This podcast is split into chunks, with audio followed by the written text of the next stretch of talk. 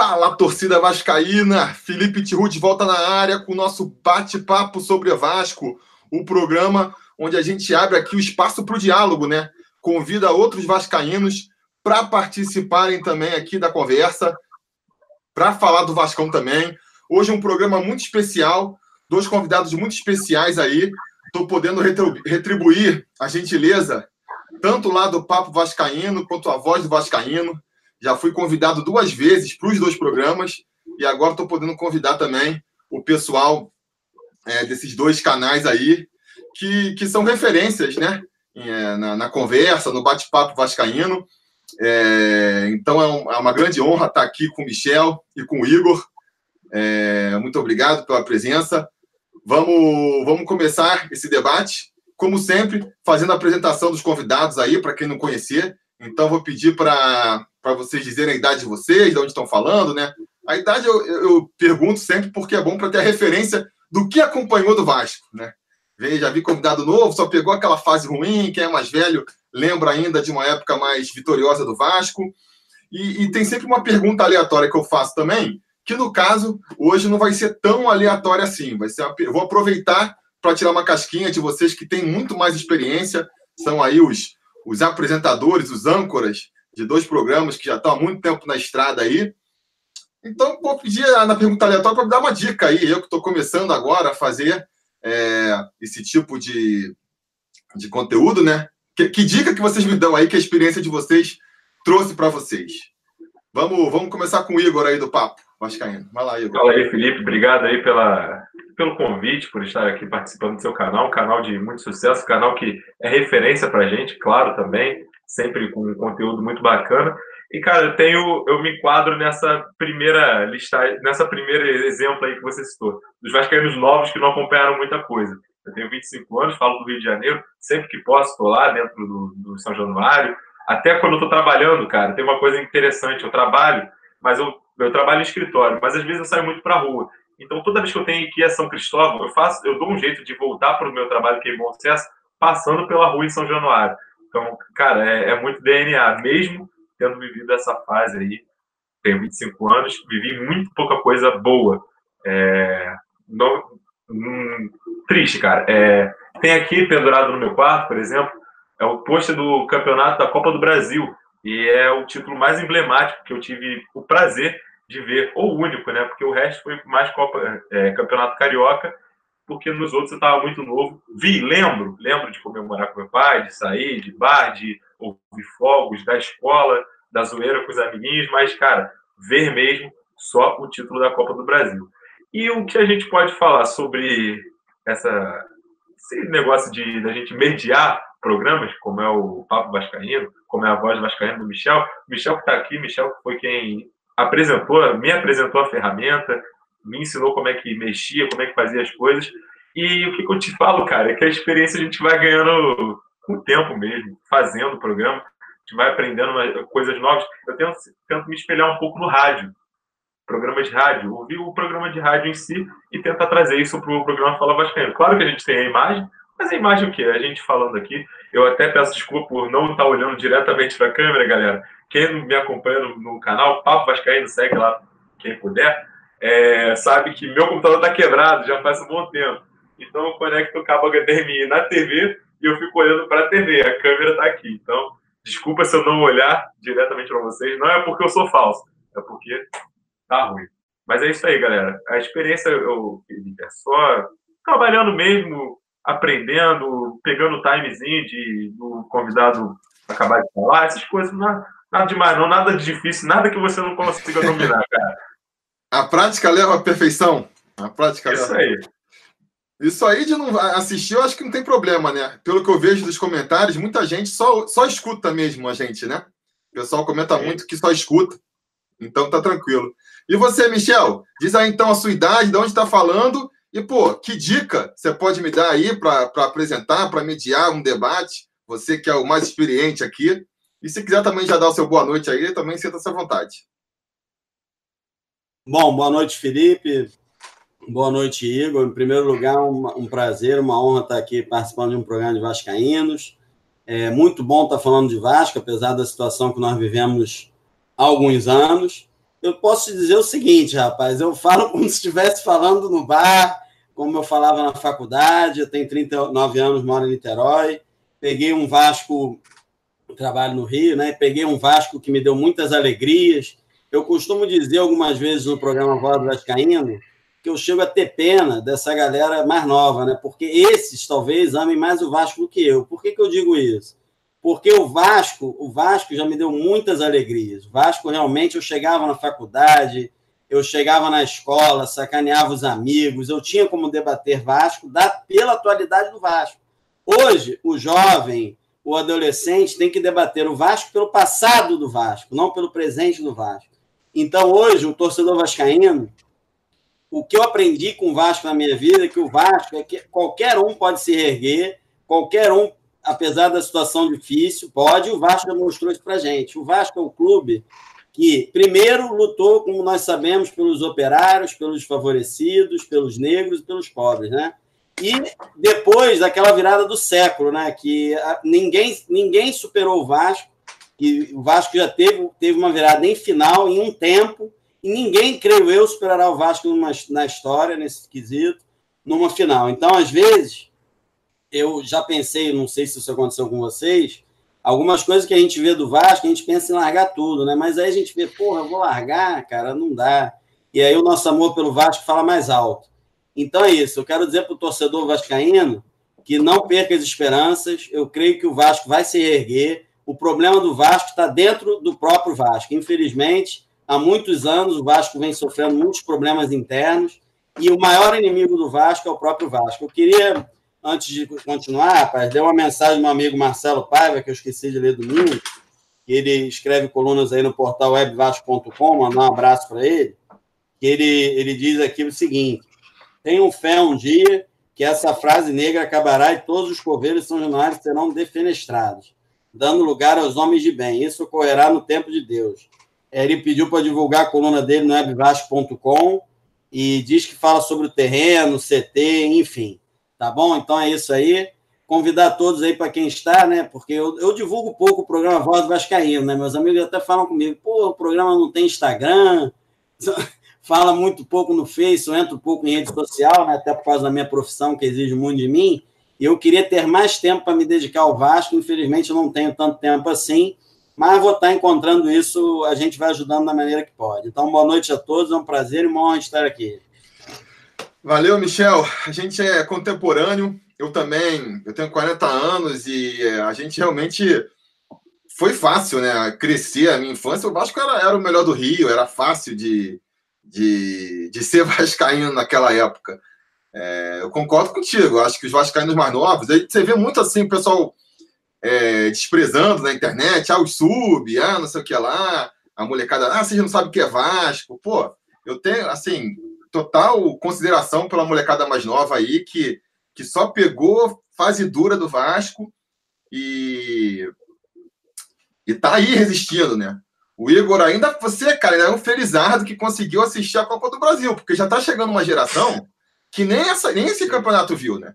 E depois dali foi só derrota, foram mais dois rebaixamentos e só brigando para não cair. Teve ali aquele, aquela campanha um pouquinho melhor em 2017 e é só. Tirou 2017, depois 2011, foi Igor, só tristeza. Ô, Tirux, eu tô com a camisa da Copa do Brasil. É, pode crer. Eu tava usando hoje na academia essa aqui, ó. Também. Boa, boa. Eu tenho essa aí do Felipe também. Cara, tristeza, né? Parecia naquela época que, que os tempos ruins tinham ficado para trás, que dali para frente o Vasco ia voltar a seu papel de, de protagonismo. E infelizmente, não, né? A gente viu tudo regredir novamente. E, é sobre isso que a gente vai conversar até aqui hoje. Não tem como deixar de falar sobre a, a reunião que teve aí na segunda-feira. Até a esclarecer, né? É, essa aí é bonita, essa é bonita. É... Até uma feliz coincidência, o Michel está aqui hoje. Eu combinei com ele na semana passada, nem tinha me tocado dessa reunião na segunda-feira, mas o Michel, que é um cara que está muito por dentro da política do Vasco e é advogado também, então conhece aí essa parte mais da, das leis, para explicar para a gente aí, para o pessoal que está assistindo, o que, que foi essa reunião de segunda-feira? Vamos começar, eu quero debater sobre isso, mas antes, Michel, eu gostaria que você explicasse o que, que foi, o que, que é essa sindicância que o pessoal estava pedindo, quais as consequências. É, se você puder dar um resuminho aí para o pessoal, acho Não, que seria assim, bom. Assim, de, primeiramente, quando aconteceu a eleição em maio de 2018, eu sempre, no primeiro programa que ocorreu após a eleição, disse que o Campeiro ia ter muitos problemas para governar com essa composição do Conselho Deliberativo. Para mim ficou péssima, né? Eu acho que, creio eu, que é a pior composição do Conselho Deliberativo da história. Então, o que, que acontece? A sindicância, assim, é, é um direito do Conselho Deliberativo apurar o que quiser apurar, mas a gente tem que pensar o seguinte: então, é, uma sindicância aberta, é, ela visa apurar infrações, né? E, é, e em caso de se é, adotar alguma, se verificar alguma irregularidade, tem lá as punições, né? Que vão desde até o afastamento, né? Só que o que ocorre é o seguinte, rapaz, é complicado nessa composição desse conselho deliberativo, as pessoas têm que entender o seguinte. E aí o Euriquim foi muito feliz na fala dele, eu não acho que foi a fala do Euriquim que gerou aquilo, porque os beneméritos, o Euriquim não é tão querido assim nos beneméritos como as pessoas estão achando, mas a fala dele foi bem apropriada. O Euriquim tem razão, porque uma sindicância aprovada ingessa o clube, entendeu? Então, é, explica isso. É, porque, assim, teoricamente, é, a fiscalização é interessante, né? Você ter a fiscalização, a transparência. Por que, que nesse caso, a sindicância é, não seria positiva? Porque tem essa questão de que ingessa o clube, né? Como é Sim, que é? Veja bem, quem é que emprestar dinheiro para o clube, aceitar garantias do clube com o presidente sob sindicância, podendo ser afastado a qualquer momento? Quem, em sã consciência, é, é, vai abrir sindicância com o clube nessas. Vai abrir não, vai, vai emprestar dinheiro para o clube, vai patrocinar o clube nessas condições. Eu devo lembrar ainda que esse conselho deliberativo que está aí, e aí vai uma crítica, quis abrir sindicância, está bom, porque eventualmente deixou de cumprir acordo, beleza, acordo tem que ser cumprido, verificado lá que tinha dinheiro para cumprir, concordo com isso tudo. Agora, esse mesmo Conselho Deliberativo aprovou as contas da gestão, mesma composição que aí hoje, não é outra. Os 150 eleitos são esses. Ela aprovou as contas da gestão anterior, com base, não com base no balanço oficial do clube, e além disso, o torcedor vascaíno, pelo menos eu sou sócio proprietário, não sei o Igor, você, mas isso não importa, o torcedor, não importa se é sócio ou não, o torcedor e o sócio vascaíno não, não souberam até hoje onde foram parar 5 milhões de reais.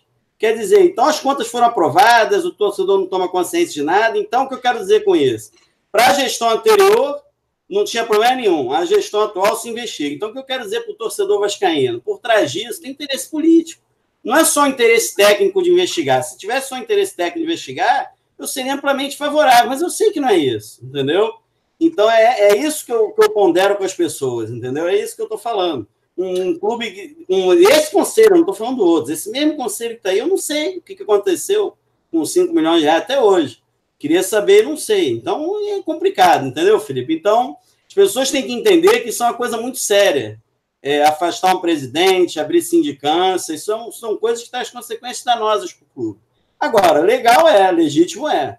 Agora, qual o interesse? É técnico? É político? Qual o interesse nisso? Entendeu? E outra questão também que vale esclarecer. Complementando, é... eu preferia hoje, vou te ser sincero, que tivesse nove eleições entre os sócios, tá? que o Conselho abrisse em mão do final dos mandatos, tivesse nove eleições, que seria muito bom para o Vasco. É possível acontecer isso pelo, pelo regulamento? Imperativo abrir mão e votar não veria problema nenhum, entendeu? Mas a princípio. É o término do mandato a princípio, o afastamento do Campelo é, redundaria numa eleição indireta, né? Do pessoal ali do. Estou falando de afastamento. É, afastamento. Estou falando que, para mim, para mim, Não, sim, sim. a composição do Conselho Deliberativo, tendo em vista o acordo da Sempre Vasco e Identidade Vasco, ficou a configuração muito ruim para, para os interesses do Vasco. Eu entendo que se, se pensassem no bem do Vasco, abririam mão do restante do mandato, fariam novas eleições entre os sócios para renovar esse conceito deliberativo que está aí. É, eu entendi. Mas é eu estou falando isso porque a gente viu ontem é, muita gente defendendo a saída do Campelo, não sem motivo, né? Eu mesmo fiz um vídeo ontem falando que, cara, É, pô, eu tenho a total bronca do Campelo, mas eu acho que o pessoal não entende quais seriam as possibilidades, porque vi muita gente falando. Sim, ah, aí a gente tá... tem que ver o seguinte, Felipe, desculpa te interromper, as pessoas defendem a saída do Campelo porque muitas delas acham, e eu vi isso domingo na vez, que é o Brant que vai entrar, e não é. Então, não aí é. Eu pergunto o seguinte: fica uma pergunta para você, que eu fiz isso uma vez com o torcedor Vascaíno. Por que o Campelo errou, errou, juntamente com a identidade Vasco errou, em, em, não, em não eleger o Brant para presidente? Tudo bem, aí a gente vai agora, porque o Campelo errou, botar uma pessoa que nem foi candidato? Faz sentido isso? Se fosse o Brant, eu até concordaria. Eu falei isso domingo no programa. Então, é, são essas coisas que o torcedor tem que refletir e entender o que realmente vai acontecer, entendeu? É isso. Desculpa, pode fazer a pergunta. Eu concordo com você. Se houvesse a, o afastamento do, do Campelo e o Conselho Deliberativo, por algum motivo que a gente sabe que não aconteceria, elegesse o Júlio Brandt, que seria a, a vontade, foi a vontade inicial do torcedor geral, do sócio que foi lá votar, aí sim poderia ser benéfico para o clube, porque traria de volta o torcedor para o clube, traria novas perspectivas de sócio-torcedor, de sócio estatutário. É, a vontade do, do, torcedor iria se valer de uma forma ou outra, mas a gente sabe que dificilmente isso vai acontecer, né, Michel? Nossa, praticamente zero. Praticamente zero. Pelo que eu estou entendendo, então, aqui a fazer a pergunta para você, Igor, mas você meio que já deu a entender, você também não dá pra falar torceu, mas achou que o melhor, o menos pior, seria a mesma permanência do Campelo, então. É, a minha opinião, assim, é, tem dois viés. Vamos lá. Eu acho que seria ruim para o clube o afastamento do Campelo, porque ficaria engessado, como o Michel disse. E o Vasco, nesse momento, no momento que está precisando aprovar 10 milhões, 20 milhões, 30 milhões de empréstimo para tocar o clube, não seria nada bom para o Vasco o clube ficar engessado. Porque, como ele disse, e, e é, é, fato isso, o presidente afastado, quem ia querer investir? Ninguém tem certeza do que pode acontecer. Então ninguém ia investir no Vasco. Mas ao passo que eu, como torcedor que estou preocupado, que eu vejo a gestão do Campelo e eu não enxergo transparência, eu não enxergo satisfação do, do Campelo para com a torcida, para com seus sócios, com seus conselheiros. Então, por esse caminho, eu gostaria que houvesse a sindicância. Até porque, se não houvesse nada, se a, se a gestão tivesse limpa, nada aconteceria. E até eu chamo atenção a isso, o fato de o Campelo ter deixado a entender que renunciaria caso houvesse abertura de sindicância. Isso que eu achei estranho, porque, como ele disse, ele disse antes de, de entrar no conselho, que quem não deve não teme. Ele não teme, estava lá para isso. Então, assim, minhas duas opiniões. Não, eu gostaria da Igor, desculpa interromper. Hum. Eu acho que quando ele diz que renunciaria, porque quando você renuncia, associa comigo, quando você renuncia, é pior, você não está mais lá. Concorda? Como é que você, de repente, até para se defender, é um pouco pior. Sim. Então, quando ele diz que renuncia, é porque ele quer dar um recado seguinte: olha, vai inviabilizar o clube, eu não vou ter dinheiro para nada. Como é que eu vou arrumar empréstimo, vou pagar os salários, aí o clube vai cair na minha mão. Eu não vou ter chance nenhuma de tirar o clube dessa. Foi um recado que pelo menos eu interpretei, não é que eu falei com ninguém. Uhum. Porque quando você sai de lá, é pior para a tua defesa, porque não é o fato de você renunciar que você está livre de sofrer sanções, claro. sofrer processos judiciais, etc. Então, quando ele diz renunciar, eu não interpretei que era porque estava com medo e sim porque ele te, seria inviável para ele tocar o clube. Eu, pelo menos, interpretei dessa Eu maneira. interpretei, além disso, como uma forma de chantagem também, Michel. Para, ó, se, renunci, se, se instaurasse de câncer, eu vou renunciar, o clube vai ficar na mão do Roberto Monteiro até que se, se faça nova eleição e provavelmente, porque hoje o maior medo da, da torcida do Vasco ou do, dos conselheiros, dos beneméritos, é cair nas mãos do Identidade Vasco. O Identidade Vasco hoje é o clube avesso a tudo. É o clube que as pessoas têm uma aversão natural. Por conta, claro, da, da manobra. Manobra, vamos dizer assim, porque está dentro do estatuto, beleza. Mas por conta disso, é, é, o grupo que a galera não tem Eu acho que você tem razão. Eu acho que, na realidade, não foi uma vitória do Campelo. Eu acho que não. foi mais por aversão à identidade Vasco. Isso Exatamente. Eu estava falando isso com o Tirux fora do ar. Não sei se eu falei isso com o Tirux fora do ar. Exatamente. É, então, uma, co é. Pode falar. Não, eu também. Eu, eu, vi muita gente comentando isso, né? Justamente esse ponto aí, de falando, ah, pô, essa coisa de você. A situação tá ruim, aí você não quer mudar com medo de que fique pior. É, você não pode ser assim. O Campelo falou que ia, que ia é, sair justamente para criar esse clima de terror e o pessoal não votar pela sindicância, que é um ponto, um argumento que eu acho que faz até sentido. Mas ainda assim, eu acho que eu, sinceramente, não tenho nenhuma posição muito firme sobre essa situação, não, né? Até porque a gente é, é muito disse-me-disse e ilações, a gente não tem certeza de nada. Mas eu também ainda tendo a acreditar que é melhor o Campilo ficar, porque eu acho que ia ser complicado, né? Ia ser. Ah... Entre outros motivos, a imagem do, do Vasco ia ficar ainda mais desgastada. Porque, como o Campelo ficou, eu acho que passou meio batido essa reunião. Só quem acompanha mais o Vasco mesmo soube que o presidente teve ali uh, um passinho de, de eventualmente renunciar ou ser afastado. Agora, se isso realmente acontece, ia ser mais um desgaste que a mídia cai em cima. Seria um segundo golpe, né, Felipe? Agora, agora... Um é, o pessoal ia abrir a, a, o jornal aqui de São Paulo e ia ver presidente do Vasco afastado, pô, então é uma bagunça mesmo, é um par de euro. A imagem do Vasco já está desgastada, ia ficar mais desgastada ainda. E seria uma presidência que cairia no colo do Roberto Monteiro nesse momento. O Roberto Monteiro que é o cabeça da entidade Vasco. É, sabe o que me causa tristeza, Igor e Felipe? Você vê, quase uma vez por mês tem reunião para ir para essas badernas todas, sindicância, aí fala assim, afastamento. Um ano atrás teve essa reunião, mas não se marca a reunião para redução do valor da joia. É. Está há muito tempo, e o próprio Conselho de Beneméritos agora, que por sinal vem protegendo o Vasco, na minha visão, que sou um crítico do Conselho de Beneméritos, né, mas agora tem ido bem, quer dizer, se volta toda hora, é sindicância, é afastamento, mas cadê a redução do sócio da joia, entendeu? Para 750 reais. Quer dizer, só se preocupa nesse tipo de confusão, entendeu? É o que a gente até fala no, no Papo Vascaíno. É, aproveito até para mandar um abraço aqui para o Cadu, que está nos assistindo. O Cadu que participa lá comigo na mesa do Fala Vascaíno. Apresentou Fala Vascaíno essa semana. Eu tive que estar presente no aniversário do meu cunhado. Meu namorado também está assistindo a gente. Um beijo para ela. E o amigo aqui também que mandou um abraço, o Wallace Borges. Forte abraço para o Wallace. É, é isso, cara. É... Eu perdi aqui falando tanto. Eu acho, então, ó, vou pegar aqui, enquanto você Sim, não pega essa ideia. me perdi. É... Uma outra questão que eu acho que poderia ser prejudicial, eu acho que até o Michel pode esclarecer mais nesse caso, é que também o Adriano Mendes, que chama, né? Que é o vice ali da, das finanças, que, pô, eu, eu vejo. Controladoria. Eu Esse vejo. É o João Marcos, controladoria. Controladoria, né? Que eu vejo todo mundo elogiando o trabalho dele. Pô, mesmo a oposição fala que o trabalho dele tá bom. Eu tenho amigos que trabalham no futebol, não são vascaínos, elogiando, falando, não, cara, eu, fui, eu já fui perguntar para eles, né? Porque eu não tenho esse conhecimento técnico administrativo. E eu falei, cara, não sei se isso vale. E aí esse amigo meu falou, não, ó, eu vou te falar, essa parte aí realmente, pelo que eles estão mostrando, está sendo um trabalho bem feito mesmo. A dificuldade, ele, eu, ele, é, eu comentei com esse amigo na época que apresentou aquele balanço no começo do ano lá para os investidores.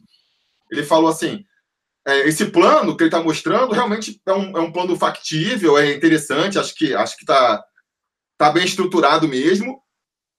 A grande dificuldade que a gente vê é que é um plano a longo prazo, é o clube conseguir seguir na linha, né? E, e se ele saísse agora, por exemplo, da administração, é, poderia ser um golpe duro nesse sentido das finanças aí também, né? É outro ponto negativo que eu vejo da saída do Campelo agora. É, veja bem, é, são ah, o Igor é para mim. É, é para você. Não, pode falar. Eu ia voltar no, no assunto da pode joia. Eu ia falar do assunto da joia, que é o que a gente fala no programa do programa Papo Pascal, que eu tinha até esquecido. É que parece que não há interesse, né, Michel, na renovação. Quanto mais sócios, mais a possibilidade, de, a partir dos cinco anos, é claro, respeitando o estatuto, de a gente compor novas chapas, ter novos nomes, é, tirar do, aquele colégio que é viciado e renovar o clube. Então, parece que não é interesse dos conselheiros atualmente, dos que estão no poder, abrir o clube para que outras pessoas possam vir. Então, por isso que a gente pede, cara, aquele que pode, aquele que pode dispor de, indispor, dispor de dois mil reais, dois mil e quinhentos reais, para ter seu direito a voto, ter seu direito a, a, a virar, pleitear ser conselheiro do Vasco, tem que fazer, cara. É, infelizmente, ou felizmente, o Vasco só vai mudar a partir de nós, torcedores, que queremos a mudança. Então a gente tem que correr para isso, se associar. E quando eu falo se associar, cara, se você só pode ser sócio torcedor, ok, é mais dinheiro para o clube. Se o Vasco tiver 100 mil sócios torcedores, é ótimo. Mas se você puder ser sócio proprietário ou sócio geral, faça, porque é o início para a mudança. Era isso que eu queria falar, que eu acabei me perdendo. Vou, vou voltar nesse assunto aí, mas antes deixa o Michel falar lá do, do Adriano, que eu quero saber a opinião dele.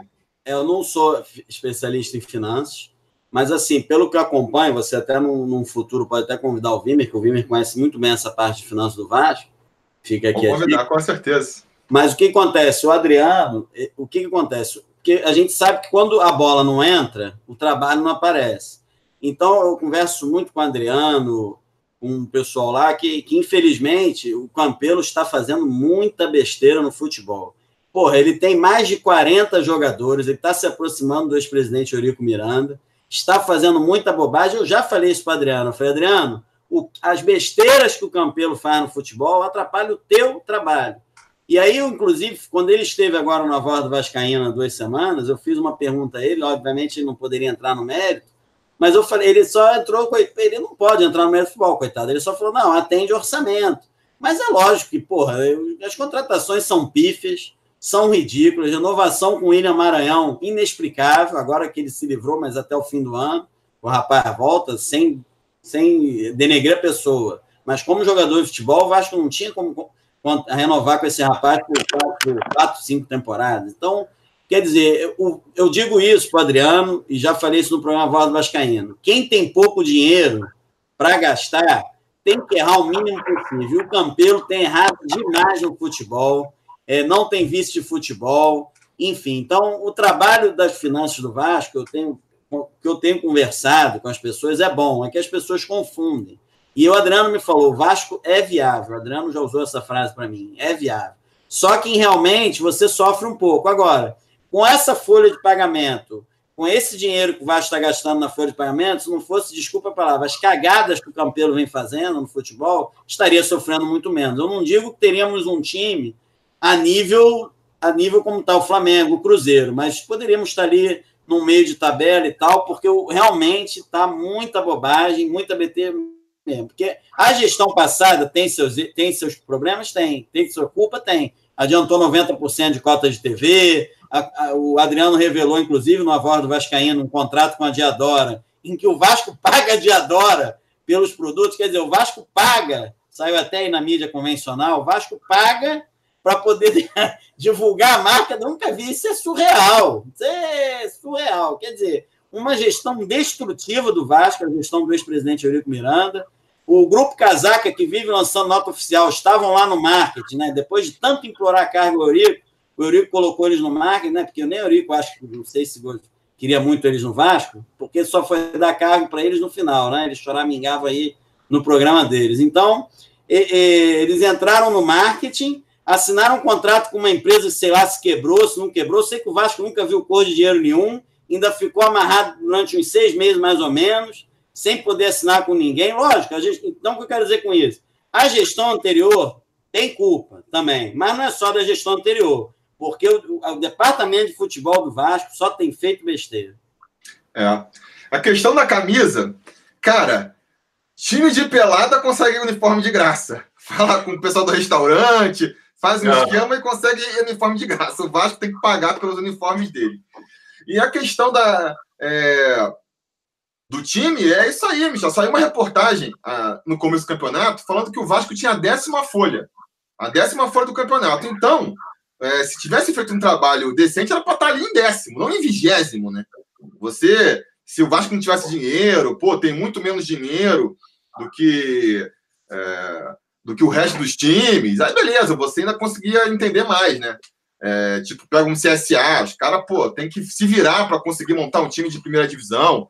Aí não dá para você cobrar do, do, do, cara um desempenho maior do que os caras têm. Mas o Vasco, décima folha, então, ninguém está pedindo para brigar pela Libertadores, mas para pelo menos conseguir ficar no meio de tabela ali, né? E esse ano, a culpa é toda do Capelo. Porque no ano passado era um time formado pelo Eurico, então tinha aquele desconto e tal. Os contratos, do, os jogadores do Eurico foram praticamente todos dispensados já. É, isso aí o Alexandre Farias fez de bom, né? Que quando ele chegou no meio do ano passado já se livrou de todas as, as barangas do Eurico. E agora esse time é todo formado pelo, pelo, pela administração Campelo, entendeu? Então, assim, realmente no futebol o Campelo ele tá indo muito mal.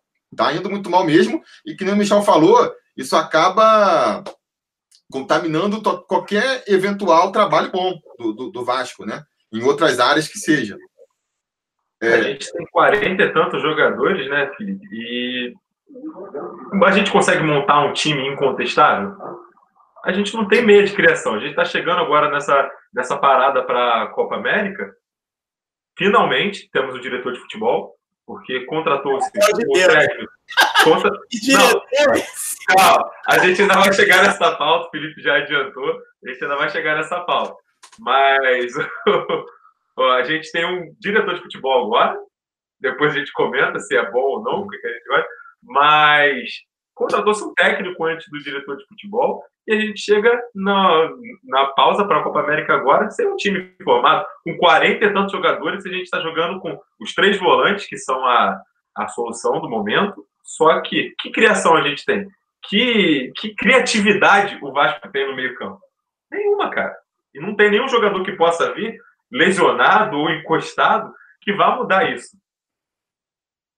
Falta confiança, né? O garoto também falou uma coisa assim, que falta convicção na hora do Vasco. O Vasco contrata, é, sei lá, três laterais, dez volantes, no final não tem nenhum. Sabe quais são os meias que tem aqui para complementar o que o Igor falou no site do Vasco hoje, que nem está atualizado, que não consta o Max Lopes? Ian Sassi, Lucas Santos, Dudu, Bruno César, Valdívia, Pikachu, Pikachu.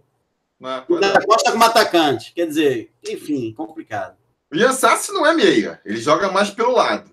O que poderia ser meia ali, o Bruno, o Bruno César, o Valdívia, não tem nenhuma condição. Aí sobra para os moleques da base, né? Jogar essa pressão em cima dos moleques da base é complicado. Teve que lançar um garoto de 16 anos, Felipe, num, num fogo dele. É. O garoto parece que tem bola aí queima. Parece que tem, mas o problema é que aí a galera começa a achar que ele vai ser a solução. Aí queima o garoto, porque entra num segundo jogo, já entra, não repete desempenho, aí queima. Mas antes da gente entrar nessa, nesse, nessa parte mais do futebol, só para terminar a questão lá da, da reunião de segunda-feira, eu queria saber a opinião de vocês.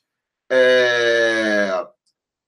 Se o Campelo ele sai enfraquecido, fortalecido ou normal, porque a, a, a, primeira leitura que eu fiz é que o Campelo saía enfraquecido. Afinal de contas, ele quase foi ali afastado né, na sindicância e que isso poderia servir como um susto para ele tentar o, o, lado positivo que eu tentei tirar da reunião. Né? Isso aí pode servir como um susto para ele. Opa, peraí. Se eu não mexer, se eu não agir diferente, é...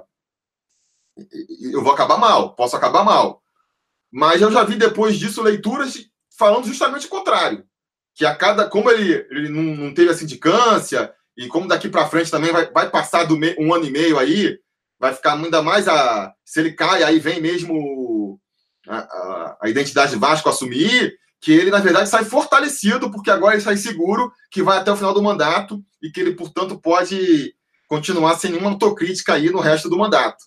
O que, que vocês acham? O que você acha, Igor? Eu acho que sai igual, cara. Eu acho que do mesmo, da mesma forma que ele entrou, ele sai. Não, tem essa questão. Ele pode ter um pouco mais de segurança para ir até o final do mandato. Isso vai, parece que vai acontecer. Mas a pressão, a pressão da, da oposição vai ser a mesma. A fiscalização vai continuar. Então, o, o que eu acho, cara, é que agora vai, como no discurso do Euriquinho, é, o clube tem que se unir.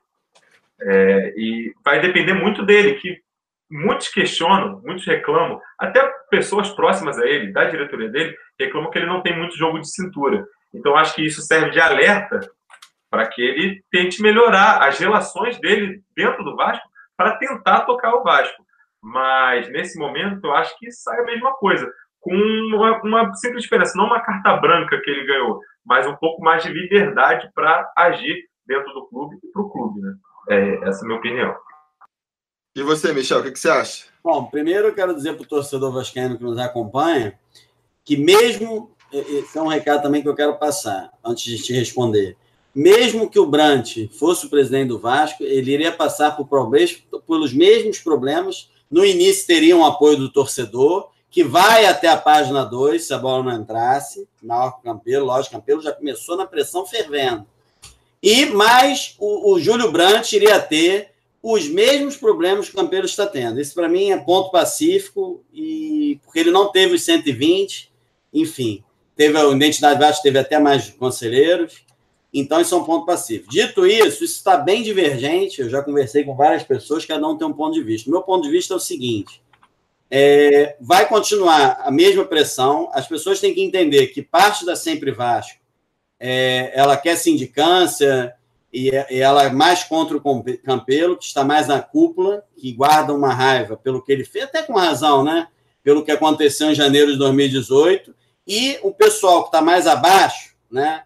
Vamos dizer aqui, que eu poderia chamar na minha cabeça de baixa cúpula, mas não é isso, não, é da minha cabeça. Que não estão à frente do grupo, vamos dizer assim, é contrário a qualquer tipo de, de afastamento, sindicância. Não que eu sempre Vasco era a favor de afastamento agora, que ela disse que não, por uma nota oficial, mas é contra essas medidas contra o Campeiro, vamos dizer assim.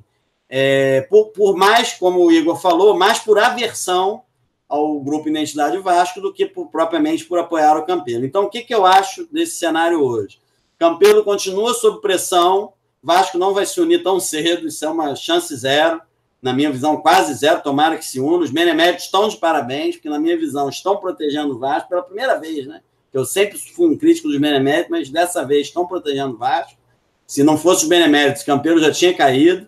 Então, o que, que acontece? Eu acho que a pressão continua, só que eu acho mais difícil se derrubar o Campelo, porque vai estar chegando o prazo de um ano e meio, né, que é 22 ou 23 de julho, e aí ninguém vai, por, por não querer que o Grupo Identidade Vasco, aí vai na linha do que o Igor falou, por não querer que o Grupo Identidade Vasco assuma o poder, porque nem eleição indireta vai ter no Conselho Deliberativo, eu acho que afastar o Campelo agora vai ser mais difícil. Mas não é que ele esteja livre, entendeu?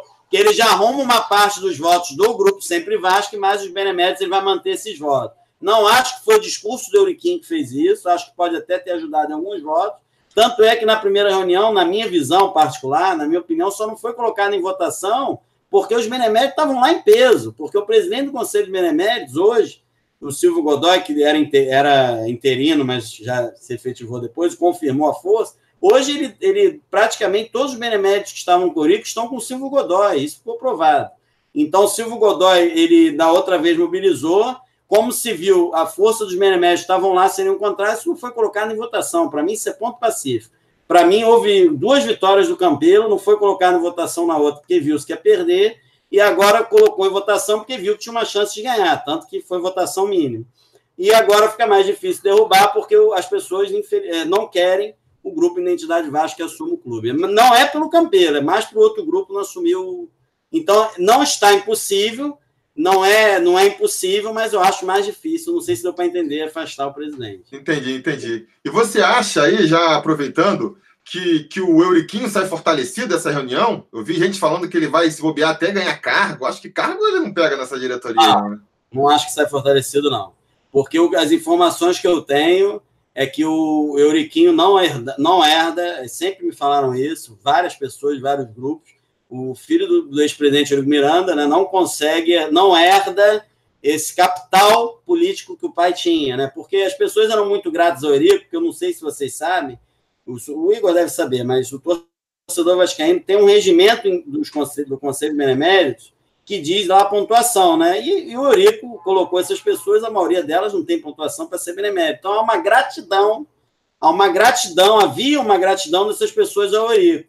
E com o falecimento do Eurico, o filho dele não conseguiu esse capital político. Tanto é que ele apoiava o afastamento na outra, e, e quem mobilizou foi o Silvio Godoy. Então, esse capital político, não na força que o Eurico tinha, mas grande parte desse capital político, não na mesma força que o Eurico, para mim, foi quem pegou foi o Silvio Godoy.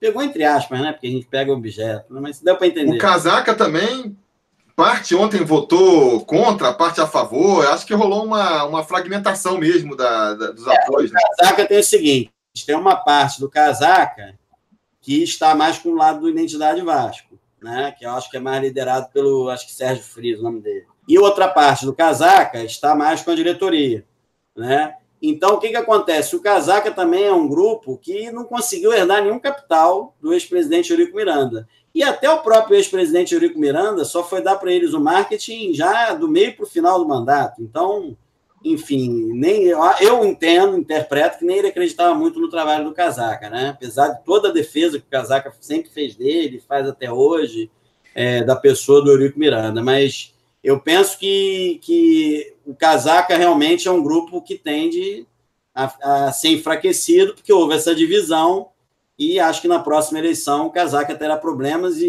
dificilmente se manterá cargos no Conselho.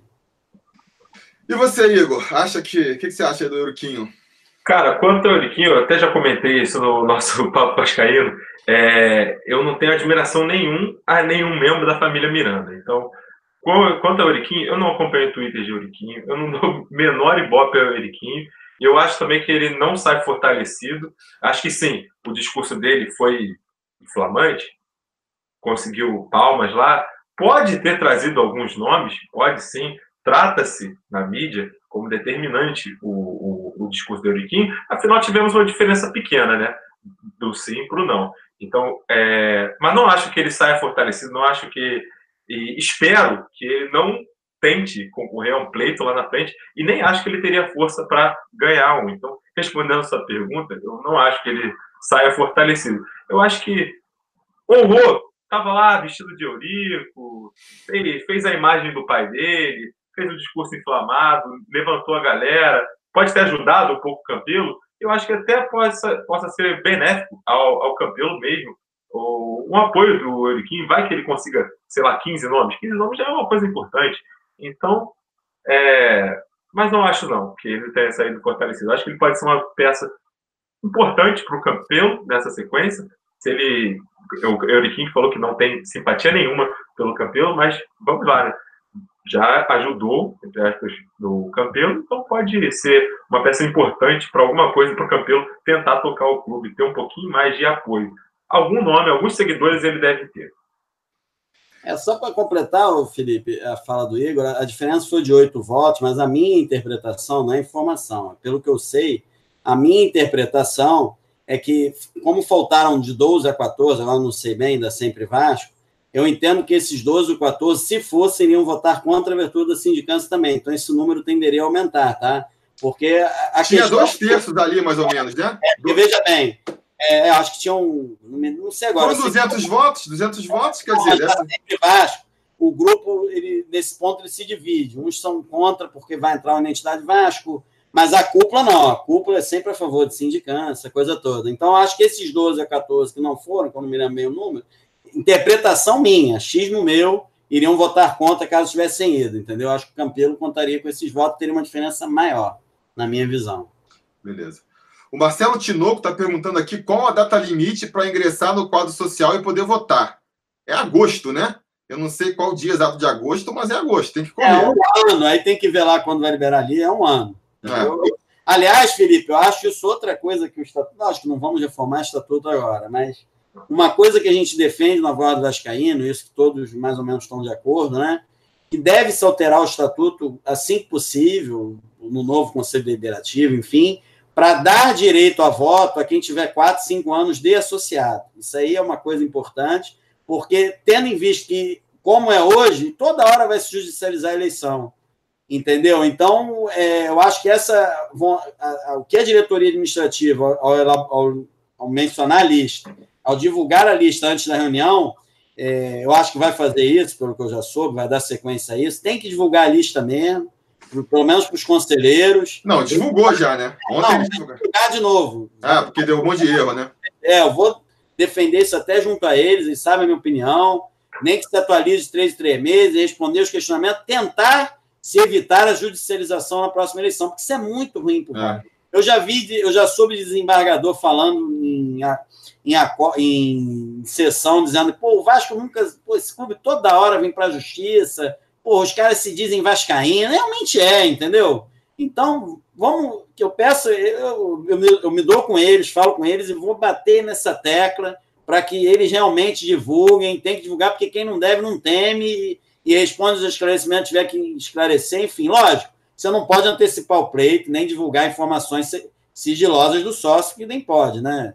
Tem intimidade à vida privada, mas as informações mínimas dá para divulgar. Então, fazer isso, tentar evitar a judicialização da eleição, que é muito ruim para o clube, e assim que der o novo Conselho Deliberativo, colocar isso em pauta, reformar e dar direito a voto, no mínimo quatro anos, a quem tiver associado quatro anos, acabe essa bagunça, entendeu? De judicialização de eleição. Eu acho que tem que. Até pode estender aí o tempo de associação, mas aí aproveita também e já abre para sócio torcedor poder votar também. Eu acho importante, é, não precisa ser todos, não precisa ser que o camisa negra que paga oito reais ali vota, mas você cria um quadro, é, um nível de, de associação que dá direito a voto e, e chama a torcida. Eu acho que, cara, é, eu estava comentando isso aí em outros vídeos. Rolou um divórcio entre a diretoria do Vasco e a torcida. A torcida não confia na diretoria. Enquanto isso não for resolvido, não vai passar de 20 mil sócios torcedores. Você pode desistir, você pode desistir. Ou faz o time ficar muito bom, voando, que aí a galera acha que tá valendo a pena e tal, mas isso é, parece mais difícil ainda. Ou então democratiza, passa a impressão de que, que tá chamando é, a torcida para o seu lado, e para mim isso passa é, por dar o direito de voto. Nem que faça nesse esquema, quatro anos, que você só vai conseguir votar na, na eleição seguinte. É, até mais tempo, mas dá direito de voto. Mas dá direito para ele saber, cara. Eu, obrigaria o cara a fidelizar também, né? Porque é. a gente vê muito o sócio torcedor que faz a mensalidade. Hoje é, tem um sistema agora no Vasco que você tem que pagar seis mensalidades quando você vai aderir ao sócio torcedor. Mas a partir daí, se o cara. Ah, o resultado não tá bom. O que, é. que vai prender o cara a continuar pagando? O, o, próximo mês, o mês seguinte, o mês seguinte? Nada, né, cara? Uma votação, mesmo que bote aí quatro anos. Você vai ter que ter quatro anos de, de contribuição ininterrupta. Como é para o sócio estatutário, como é para a gente, de um ano, mas bota lá, quatro anos, você vai ter que estar tá pagando lá direitinho. Obrigaria a fidelizar. Tem uma diferença, porque quando o cara entra de sócio estatutário, ele já pensa em votar, entendeu? Então, mesmo com um time ruim, ele vai, a tendência é que ele continuar pagando. Aí você tem razão no sócio torcedor, que o sócio torcedor paga pelo resultado, ele não está pensando, em princípio, em voto. O voto seria mais um plus para ele se animar Exatamente. aí caso o time ficasse ruim. Perfeito. O André Luiz aqui, conselheiro do canal, tá falando. Ah, o Mário Coelho também aí, que tá É, Mário Coelho também tá aqui prestigiando a live. Valeu, Mário. É, e o André Luiz está falando assim: dá direito a votos e depois o conselho muda a escolha dos sócios? Para quê? É, essa... Aí, Felipe, a gente está propondo uma mudança geral. É, tem que mudar. Eu acho. Ponto pacífico. É. Eu acho... E além disso, a gente, a gente fala muito do. E o conselho vai votar contra, mas a gente tem que pensar também que foi uma vez na história do Vasco que aconteceu isso. Por quê? É. Porque houve a fusão de duas chapas, 60-60, e acabou acontecendo isso. Mas acontecendo de uma chapa só, por exemplo, se a gente bomba de sócios estatutários, sei lá, bota mais 5 mil, 3, 3 mil, 2 mil sócios sócios estatutários, 5 mil é muita coisa, é muita viagem. Mas 2 mil sócios estatutários com 5 anos vai ter a possibilidade de criar-se novas chapas e de diversificar a votação. Não vai ser aquela escola de sempre, ou Identidade Vasco, ou Casaca do, do, do Eurico, ou Júlio Brandt. Vamos ter um leque de opções. E não vamos precisar, como foi na, na eleição passada, para derrubar o Eurico, juntar duas chapas. Essa união de duas chapas que determinou a, a vitória do Campelo no, no Conselho, porque estava dividido. Se não tivesse dividido, dificilmente, não digo impossível, porque a gente aprende no jornalismo que nada é 100%, mas dificilmente teria essa manobra. Dificilmente. É, você falou 60, 60, mais ou menos, hein? Porque eu acho que a identidade Vasco. Teve mais, um pouco. É, ainda ficou com mais conselheiro, mas tudo bem. É eu concordo, eu concordo contigo, Igor, na, na, na prática ali no, no, na letra fria é isso aí que você falou, mas, cara, a impressão que passou para a torcida é, foi muito. queimou muito filme. Acabou de quebrar qualquer é, simpatia da, da direção para a torcida, esse golpe aí. E é o que eu repito, cara. Nem que seja para. Talvez seja até mais interessante para quem está lá. Que, que a torcida desista de vez de, de se associar, de ser votante, para mudar as coisas. Nesse ponto, eles vão comemorar. Mas aí, amigo, desiste de, de sócio torcedor. Não vai sair desses 20 mil nunca. Com o time do jeito que está e, e, sem essa, essa identificação entre, entre diretoria e torcida, você pode fazer o que você quiser, que não vai pular de 20 mil. Não vai passar de 20 mil, entendeu? É, eu conversei um tempo atrás com um amigo meu que trabalha com esse, esse lance de sócio-torcedor, e ele falou que, que isso que estava comentando, isso é, é, é, em qualquer torcida. O time vai bem, sobe o número de sócios torcedores, o time vai mal, cai o número de sócios torcedores, porque muitas vezes o cara está sendo sócio torcedor para comprar ingresso mesmo, a facilidade que a gente sabe que tem e tudo mais. E ele também me falou que essa questão de voto não é muito é, decisivo para o cara virar sócio torcedor. Mas nesse ponto, eu acho que a história do Vasco, o Vasco tomou tanta porrada política aí, que eu acho que para pelo menos uma parcela da, da, popula da, da torcida vascaína, isso seria um diferencial. E seria um diferencial, que nem o Igor falou aí, se você bota com três, quatro anos ali de, de obrigatoriedade, um, um, diferencial que fazia o cara fidelizar. Não, o time tá mal e eu não e eu é, vou continuar pagando porque quero votar. Que é o meu caso. Eu sou sócio geral, é, parei de pagar um tempo lá quando o Eurico voltou e, e entrei de novo na anistia e nem considero parar de pagar agora, porque a minha, a minha ambição, o meu objetivo de ser sócio é poder votar lá em 2020 e ajudar a escolher uma chapa aí que está mais de acordo com o que eu penso. Então, acho que isso, para uma parcela da, da, da diretoria do, da torcida do Vasco, é importante. Então, é, vamos ver. Mas vamos passar então para a segunda parte aqui, deixar para trás esse lado e vamos falar do que, que vai ser do Vasco aqui para frente.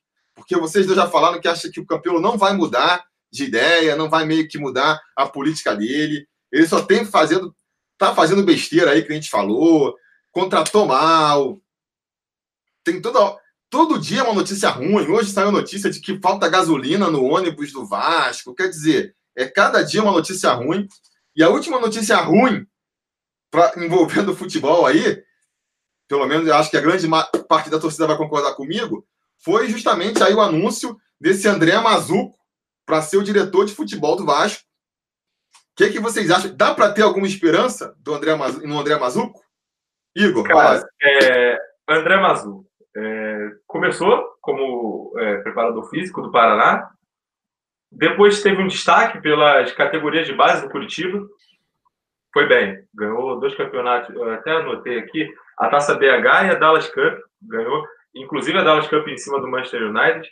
Isso o gabaritou para ser o diretor de futebol do Curitiba no time principal, onde é aí que começaram os problemas. Como assim começaram os problemas? Primeiro campeonato, terminou a nove pontos do, do rebaixamento, se não me engano. Ok, foi tão uma campanha tão mal se formos pensar no Curitiba. Mas aí depois foi mal de novo, mudou de time, foi pro para o RB Brasil depois disso. É, Red Bull. Foi para o Red Bull Brasil, teve uma, um primeiro trabalho bom, é, mas aí já mostrou uma característica: apostar em veteranos que já tiveram um nome, mas que por algum motivo não estão em alta. É, foi bem, uma, foi bem. Que é uma solução que o, que o Vasco gosta muito de. de Exatamente. É, é, é aí que eu quero chegar. Ele, no Paraná, fez a mesma coisa, contratou pra cacete.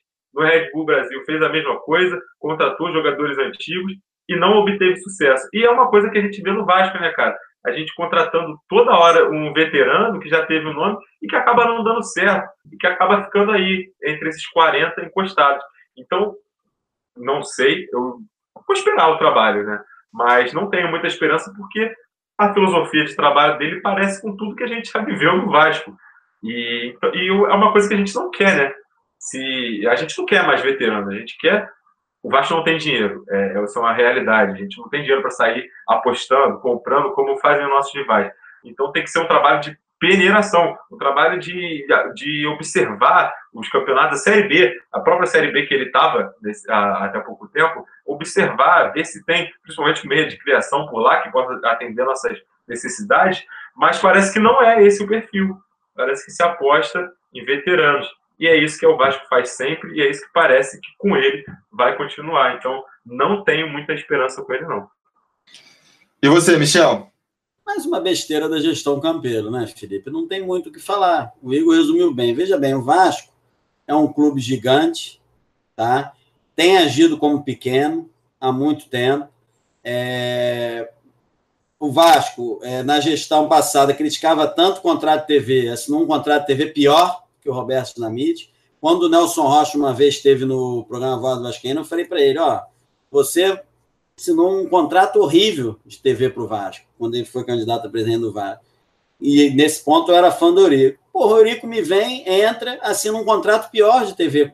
Então, o Vasco, ao longo dos anos, o Vasco é um clube gigante que vem agindo como gigante na sua história, mas que vem agindo como pequeno, contrata jogadores, diretores de time pequeno, e nós estamos vivendo essa situação que não muda tão cedo. Quer dizer, o cara começa com um diretor, aí estamos no mês de maio, indo para junho, cara, me, o diretor anterior me contrata, pelo menos presumo que foi ele, contrata mais de 40 jogadores, tá, alguns são da base, como o Adriano disse na voz do Vasquinha, tudo bem, mas vamos ver lá a condição da base.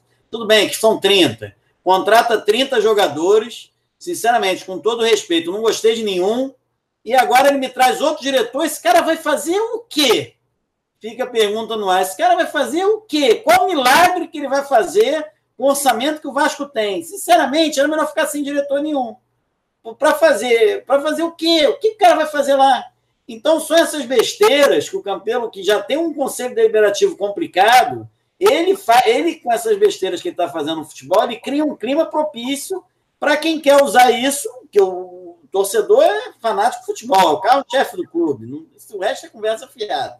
Basquete é importante, o remo é importante, mas futebol é o carro-chefe. Então, se você é fraco politicamente, como ele é desde o início da gestão, você não pode dar essas bobeiras. Então é isso, é mais uma besteira da gestão Campelo, que atrapalha o trabalho sério do pessoal na secretaria, da comunicação, do Adriano, nas finanças, enfim, é vida que segue. Fazer o quê? Mais uma besteira da gestão Campelo e vai caber a mim ficar criticando. Paciência. Mas... Demorou tanto. A expressão, cagada, entendeu? Cagada. Ele demorou tanto, né, Michel? Escolher o diretor e vem com o diretor que ele diz na coletiva que vem se destacando no mercado. Pode é.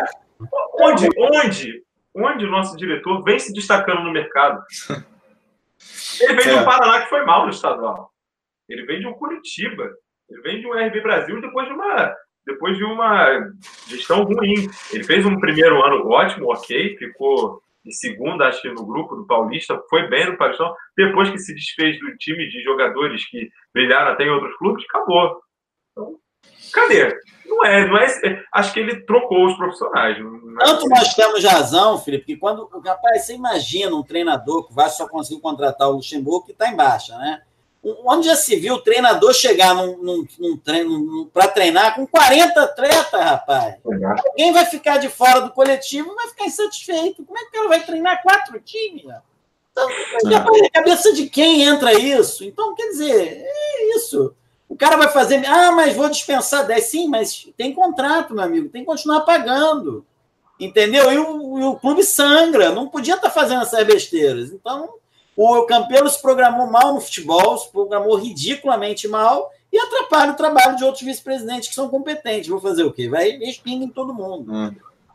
Eu, fazer o contraponto poliana aqui, é... acho que, assim, tentando ver o lado positivo. Eu depois vou concluir, não acho que vai ser o caso, mas é... tentando entender qual que deve ter sido a lógica. É não tem dinheiro para contratar um cara mais, mais, mais gabarito, não tem dinheiro para contratar jogadores de mais gabarito também. Trouxe um cara novo e que pode, sei lá, como conhece Série B, conhece essas partes, trazer talvez um talento de lá. Isso eu estou tentando olhar pelo lado positivo. Agora, o que a gente sabe na prática é que não é nada disso, né? Muito provavelmente ele vem. É, quais são os motivos que ele, reais que ele deve ter trazido? Primeiro, a gente sabe também que o Luxemburgo ele gosta de ser manager, não sei o que lá, então vai ser um cara que não vai bater de frente com o Luxemburgo.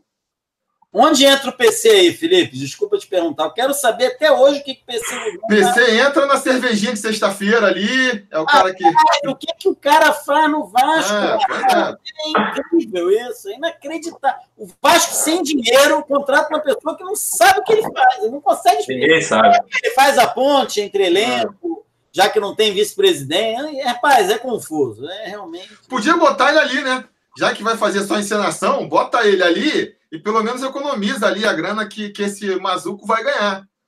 É... O Gilmar Ferreira também levantou a bola aí de que ele teria sido uma indicação do, do Carlos Leite. Carlos Leite fica aí como eminência a par dessa diretoria. Uh, não sei quem falou que ele, ele sonha em ser presidente do Vasco um dia, não precisa, porque ele está praticamente presidente. Bota os jogadores dele. Agora, o, dizem que o Luxemburgo foi ele que indicou. Que o que o vice, que o, que o VP foi. O VP não, mas o gestor de futebol foi ele que indicou também. Então o cara tá mandando no clube já, se for por aí mesmo, né? E outra coisa que eu acho que, que pode ter acontecido é como se fala desde que o Campelo entrou, que o sonho de consumo do Campelo é trazer o, o Caetano de volta, eu acho que ele pode ter feito o seguinte: vou trazer um cara que vou demitir no final do ano sem problema, que não vai dar muito trabalho. Tô trazendo aqui só para poder. Estão enchendo o saco que não tem? Então tá, trouxe esse cara aqui, vai ficar fazendo figuração até o final do ano. E no final do ano, ele sai e eu vou tentar trazer o. o trazer o, o, Rodrigo Caetano. Felipe, Felipe, é, o Rodrigo Caetano, eu, eu entrevistei ele duas vezes, é um excelente, é um grande profissional montou sozinho o time 2011, que aquela diretoria não entende nada de futebol, até porque quando saiu aquele, não sei se é Neca, o apelido dele desandou. desandou. É, então, o que, que, tocava o clube? Não me lembro agora o nome dele, é um vice-presidente lá. E, mas só que o Rodrigo Caetano, o salário dele é muito alto para o Vasco hoje. Ele teria que diminuir muito. O Vasco não tem condições de pagar o Rodrigo Caetano, na minha visão. Eu gostaria muito, é um excelente profissional eu entrevistei duas vezes, o cara sabe tudo de bola. Ele até quando esteve no programa, o Vimer gravou uma coisa certa. Um abraço aí pro Vimer. Que ele, o Vimer gravou isso e falou isso pro Brant quando o Brant esteve no programa. O, o Caetano falou: a primeira coisa que eu faço quando entro num clube é ler o estatuto do clube. É a primeira coisa que eu faço. Então, quer dizer, é um cara inteligentíssimo, muito bom, conhece de mercado, conhece empresários, traz jogadores bons, não traz porcaria, né? Pelo menos na maioria mas infelizmente eu acho, eu acho isso quase impossível, porque o salário dele está num nível. Eu acho um absurdo o que esses clubes fazem, tá? Tanto de treinador, de elevar o teto dessa maneira, quanto de. quanto de. principalmente de diretor. Nada a ver o cara ganhar. Mas enfim, os clubes têm Ó, dinheiro, né? Enfim. Eu tô ligado nisso. Tem entre aspas, né, Michel? Acabam se endividando daqui a pouco, tipo o Cruzeiro, que tem jogadores da Pampa aí, é uma das maiores dívidas, está sendo investigado. Enfim. Eu vou trazer aqui, eu vou dizer o porquê da minha teoria aí. Se o Vasco não cai, né? Vão aqui ficar na segunda divisão, ano que vem é ano de eleição. Então, o cara vai tentar montar um timaço ali para tentar se reeleger. Então, se vai ter um ano que ele vai tentar fazer essa maluquice aí, vai ser no ano que vem. Né? É, são amigos, né? São amigos. São, são amigos. amigos. Ele é amigo do Abel, ligou pro Abel e não. não... É, amigos, amigos, negócio da parte, né? O Abel não quis, ele mesmo me contou que insistiu é. com a conversa no aniversário do Vasco. Então. É, lógico, quem quer entrar nessa furada? Amigo né? quer saber disso. O Vasco tá uma bagunça política. E, enfim, o cara não vai querer vir. Eu creio, eu, né? Entendeu? Até porque, até porque é...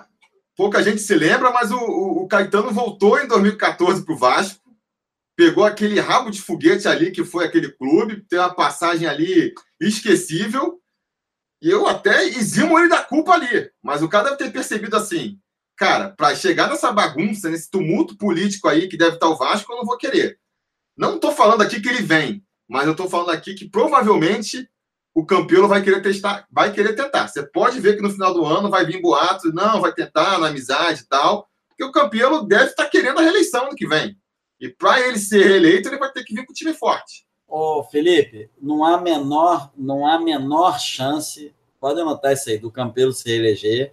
Eu tenho dúvida se ele, inclusive, forma 160 nomes para chapa. Não há menor chance. É, chance zero.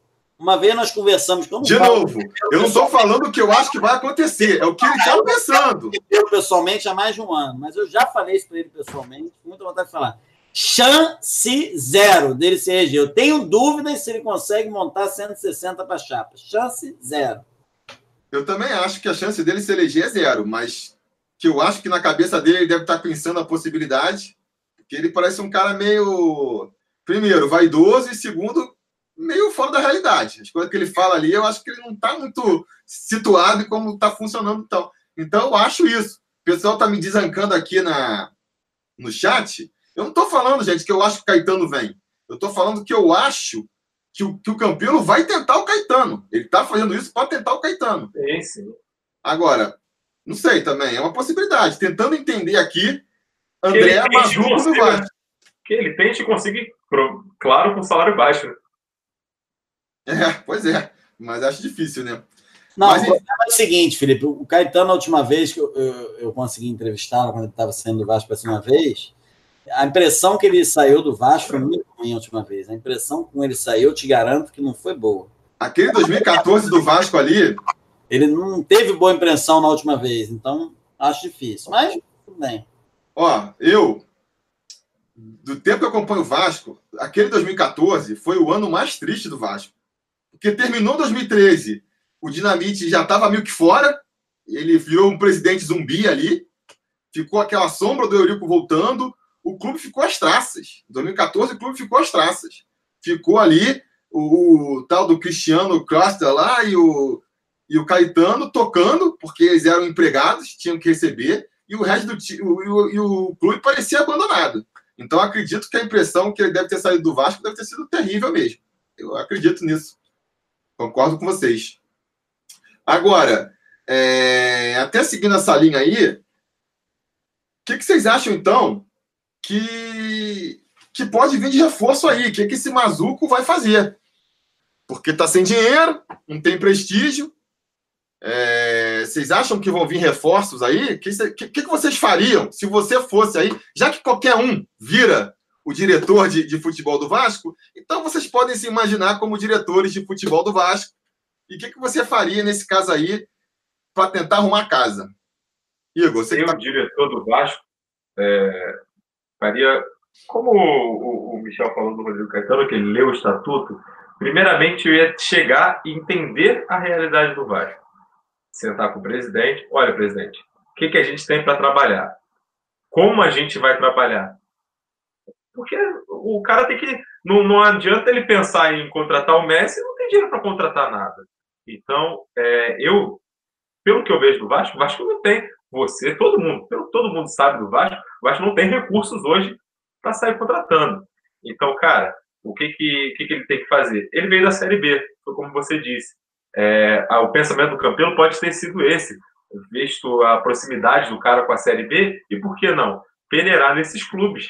Ver aí se tem peças que reponham, que mudem a cara desse, o DNA desse time, que dê um pouco mais de ousadia, mais de de cara para esse time, para esse time ter até um meio. Cara, eu bato muito nessa tecla meio de criação, porque a gente tá jogando três volantes e a saída de bola é, é joga no lateral, na laterais com o Rossi, com o Marrone, e seja o que Deus quiser, vamos torcer para dar alguma coisa. E não tem que ser assim. Então, eu acho que ele tem que desapegar dessa, desse costume que parece que ele tem, de querer veteranos, querer reinserir caras que já estiveram no mercado e principalmente é, fazer um trabalho de análise, de busca e peneirar mesmo, cara. É, trabalhar 24 horas por dia nessa pausa aí da, da Copa América, principalmente trazer jogadores baratos e que possam acrescentar o Vasco, mas fugir um pouco dessa coisa de veterano, cara. É, não, é, não, não é legal. O que acontece com o Vasco, por exemplo, o caso do Bruno César, é um veterano que já teve seu nome e está no Vasco lá de passagem, pelo que a gente está vendo, ou até o caso do Valdívia, que é um nome de um jogador que já teve seu brilho lá no Internacional e que o Vasco trouxe para, quem sabe, acabar com uma carência, mas são jogadores encostados, jogadores que vêm de lesão, jogadores que estão, são já foram contestados. Então, cara, é, é mais benéfico, mais legal para mim apostar em jogadores que sejam um pouco mais desconhecidos, mas que estejam rendendo no momento. Sejam jogadores baratos, mas que estejam rendendo. Então, é isso que eu faria olharia as divisões é, mais, a, mais inferiores da nossa, ou até os times com menor poder aquisitivo que o nosso, na Série A também, por que não? Peneirava na América do Sul, porque a gente sempre fala de ter argentinos no time. Então, é, peneirar aí nessa, nesses campeonatos da América do Sul também, visando sempre trazer jogadores baratos, porque não tem dinheiro. E, por exemplo, se a gente trouxer mais cinco jogadores, aí vamos ter o quê? 50 jogadores no elenco. Então tem que ser jogador barato, que não custe muito as costas do clube e que venha para mudar o time. Então, veterano, cara, veterano acaba ganhando, ganhando mais do que poderia ganhar um jovem aí, uma jovem, um jovem talento, e acaba ficando aí, igual Valdívia, César, dentre outros que estão encostados no Vasco.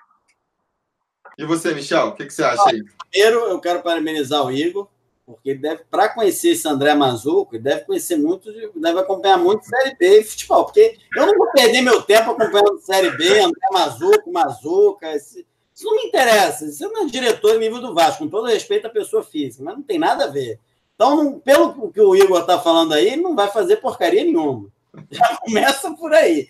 Agora, eu, se fosse diretor do Vasco, hoje é uma situação muito complicada. Eu sentaria com a presidência, com o departamento de futebol profissional, e diria: olha, vamos ver aqui quem a gente pode tirar do elenco, que a gente gaste o mínimo possível é, nessas decisões, tentar fazer acordos amigáveis, aí de repente para o cara sair, porque quem não tem mercado não vai fazer acordo amigável, né?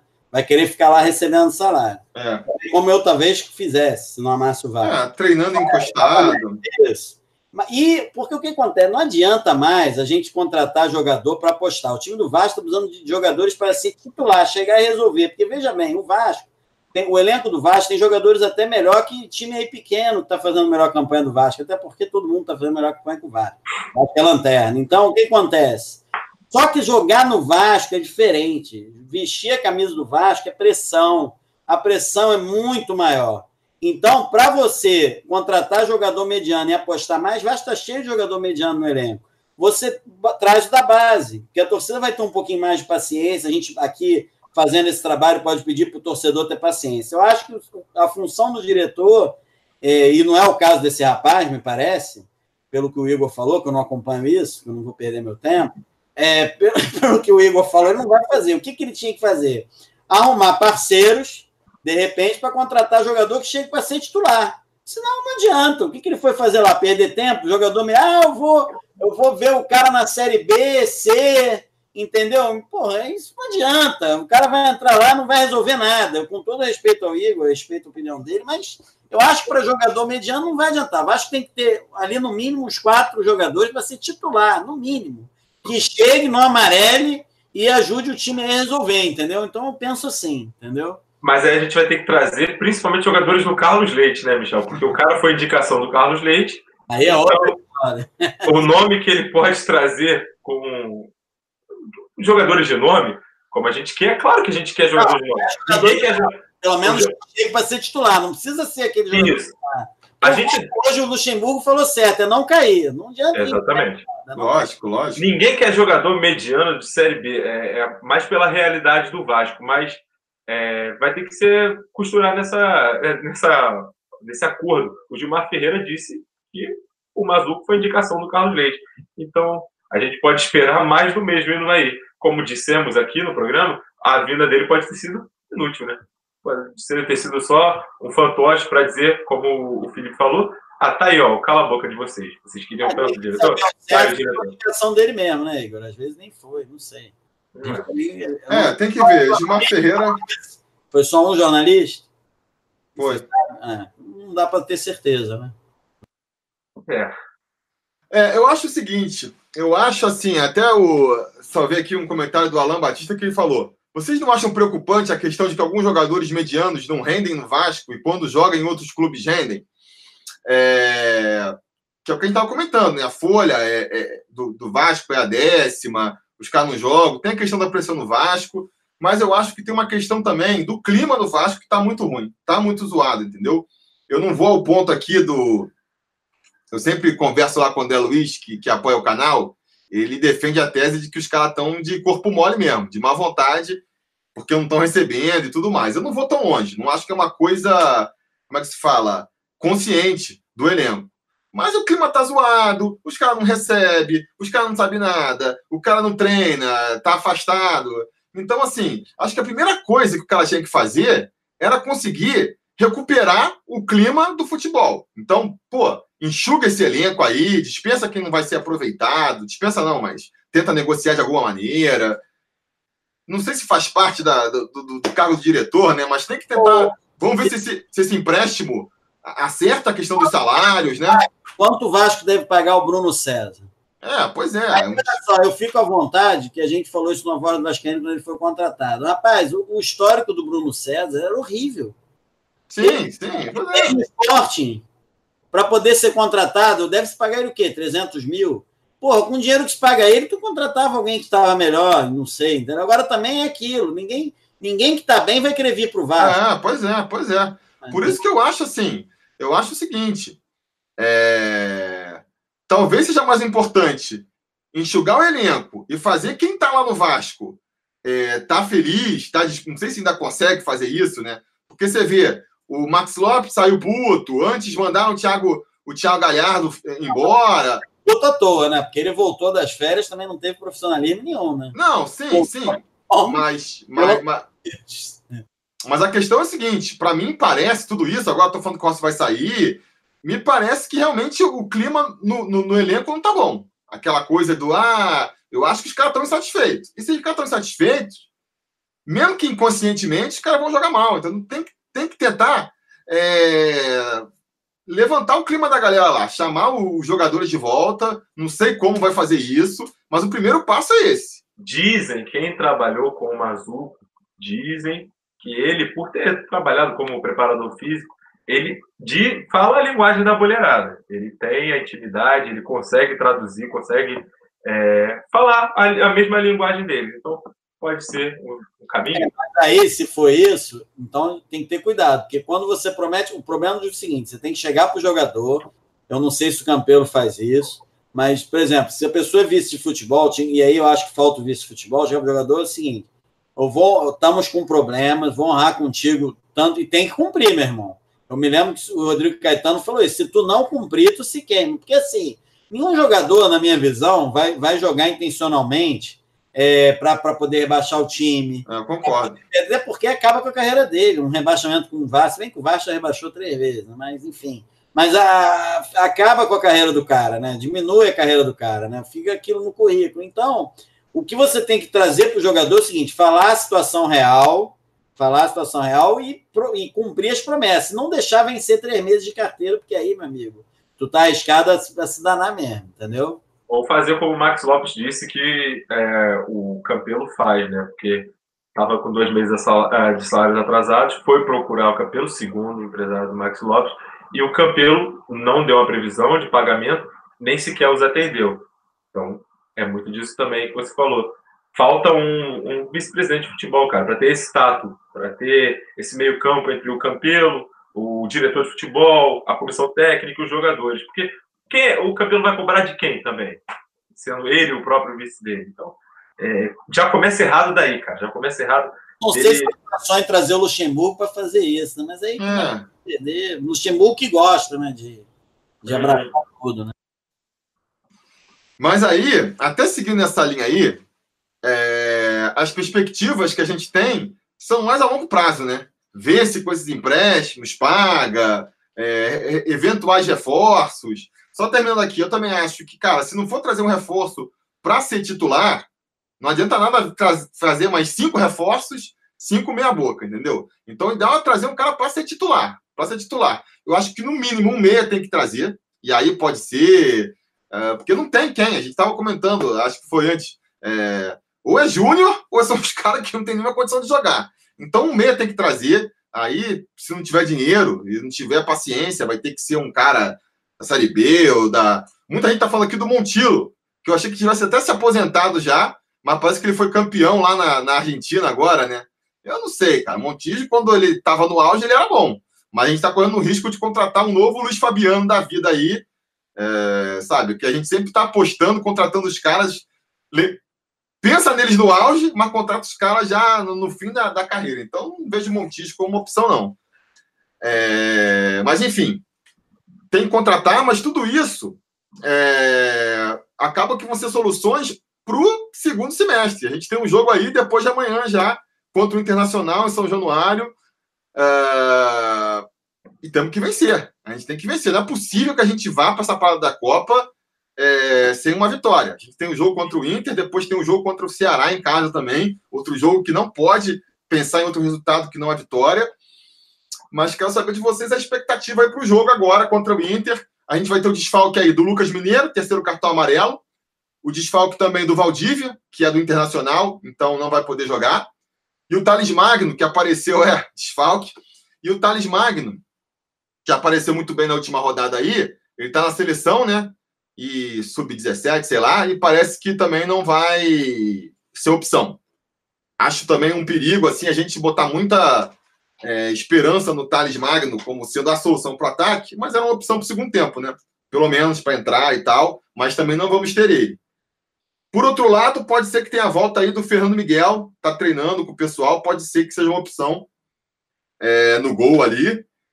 E diante dessas informações, aí a expectativa de vocês. Michel, começa com você agora aí. Rapaz, é, primeiro eu quero dizer que o Vasco, o defeito das últimas gestões no Vasco, contratar, o Vasco tem que contratar menos e melhor, aproveitar é. melhor o seu dinheiro. Não sei, eu falei isso, mas acho que não completei isso. Então, contratar menos e melhor. Eu acho isso importante. É melhor tu contratar, usar os júniores e contratar dois ganhando 300, que ganham 300, mas de nível, né? Não pagar 300 por porcaria. É. Que estejam bem, estejam no auge, 400, sei lá, do que contratar vários gastando um milhão. Isso é um ponto. Com relação ao jogo Vasco Inter, rapaz, preocupante. Porque o time do Inter é muito melhor que o Vasco. É, eu tenho uma tese que eu cheguei a falar contigo, eu cheguei a falar isso no programa. O Vasco, com, esse, com um time grande, o Vasco, como eu falei, é um clube gigante que infelizmente não está agindo como gigante. E isso se reflete no campo. O Vasco hoje joga como um time pequeno. É, é triste, é duro, mas eu sempre que comecei a fazer programa de Vasco, procurei sempre dar as minhas opiniões do torcedor vascaíno com muita seriedade, sem mentir para mim mesmo. Então, hoje o Vasco joga como um time pequeno. Então, acho que contra esses times grandes, mesmo jogando em casa, e aí o torcedor tem que ter paciência, e jogando em casa com esses times grandes vai ser complicado, o Vasco tem que jogar com meio campo congestionado, num 4-5-1. Acho que o Valdir fez isso, foi às vezes que o Vasco teve o melhor resultado. Eu teria que ver, mas eu acho que foi às vezes, foram as vezes que o Vasco teve o melhor resultado. Jogar com meio campo congestionado, um 4-3-1-2, um 4-5-1, não sei. Mas jogar com meio campo congestionado, indo na boa e ter um contra-ataque, que o Vasco também não tem um contra-ataque bom, até na última partida criou uns bons lances. E tentar surpreender esses adversários, porque realmente o time do Inter é melhor que o time do Vasco. Né? Hoje não podemos negar aqui. E hoje até time pequeno vem em São Januário e ataca o Vasco. Tem audácia de atacar o Vasco. Onde é que você via isso antigamente? Então, realmente, o Vasco passa por um momento delicado, entendeu? Uma pressão muito grande. Pedir ao torcedor para que tenha paciência, só vai após o jogo. Então, o Vasco tem que tentar ganhar, mas eu estou preocupado. Eu acho que um 2x1 Vasco aí, 1x0, eu já ficaria bem satisfeito. E do Ceará não pode nem sonhar com empate. O Vasco tem que ganhar do Ceará de qualquer maneira pressionado do início ao fim, aí eu já acho que tem que ir com tudo mesmo. O Ceará, nada de congestionar meio campo, contra time pequeno tem que ir para dentro. Eu acho isso. É, cara, eu, eu, vou me apegar a uma coisa só, levar em consideração a, o retrospecto do Inter fora de casa. Não é. ganhou ainda, pode ser. E quando pergunto se agora vai, cara, tem que ir. É, não tem mais momento certo. Tem, qualquer momento tem que ser o momento, mas tem que ganhar.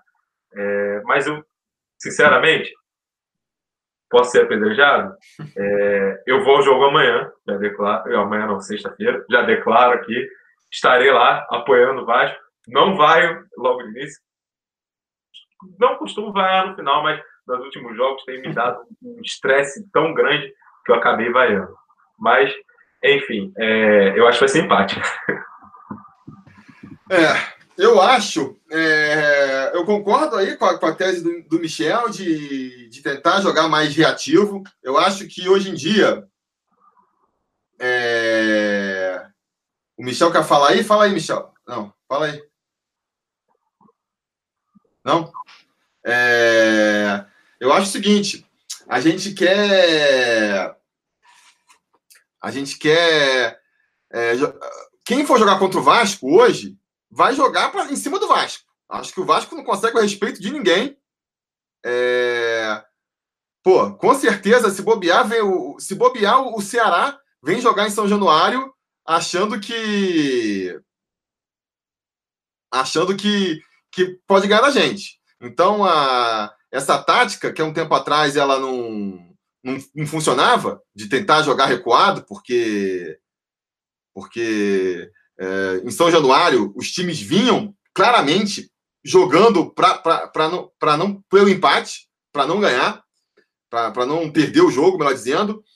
hoje em dia é diferente. Você vê que os times vêm para cima do Vasco mesmo. Então o Vasco pode até explorar o contra-ataque aí, já que não tem a qualidade técnica para construir as jogadas, tenta explorar aí a, a, a, velocidade dos seus pontas, alguma coisa assim.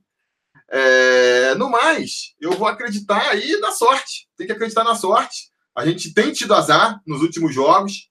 Por pior que esteja jogando, a gente, pô, criou muito mais chances contra o Botafogo. Os caras chutaram uma bola na direção do gol, fez o gol. Contra o Ceará também, contra o Fortaleza também, a gente tomando muito gol no finalzinho, né? Em jogos que com um pouquinho mais de, de tranquilidade a gente poderia ter vencido. Então, acho que a gente já deu tanto azar que não é possível que agora. É... Que agora a gente tem uma sorte diferente, cara. Não consigo acreditar que a gente tem que vencer, tem que vencer em algum momento. Eu tô me apegando a isso, a mais do que qualquer explicação mais é, prática, vamos dizer assim. Eu, às vezes, eu, às vezes, nos meus momentos de, filo, de filosofar sozinho, eu fico pensando, cara, como é que o torcedor é? é? Contra o Havaí, por exemplo, a gente vai ao São Januário, a gente foi ao São Januário com um pensamento, com o, o sentimento de que o justo, o certo, o que iria acontecer é o Vasco ganhar. Tipo assim, a gente vai, porra, o Vasco não pode perder, o Vasco vai ganhar esse jogo. Mas não, ultimamente não tem mais sido assim, né, cara? O, o adversário segura o ímpeto inicial do Vasco e daqui a pouco a chance aparece.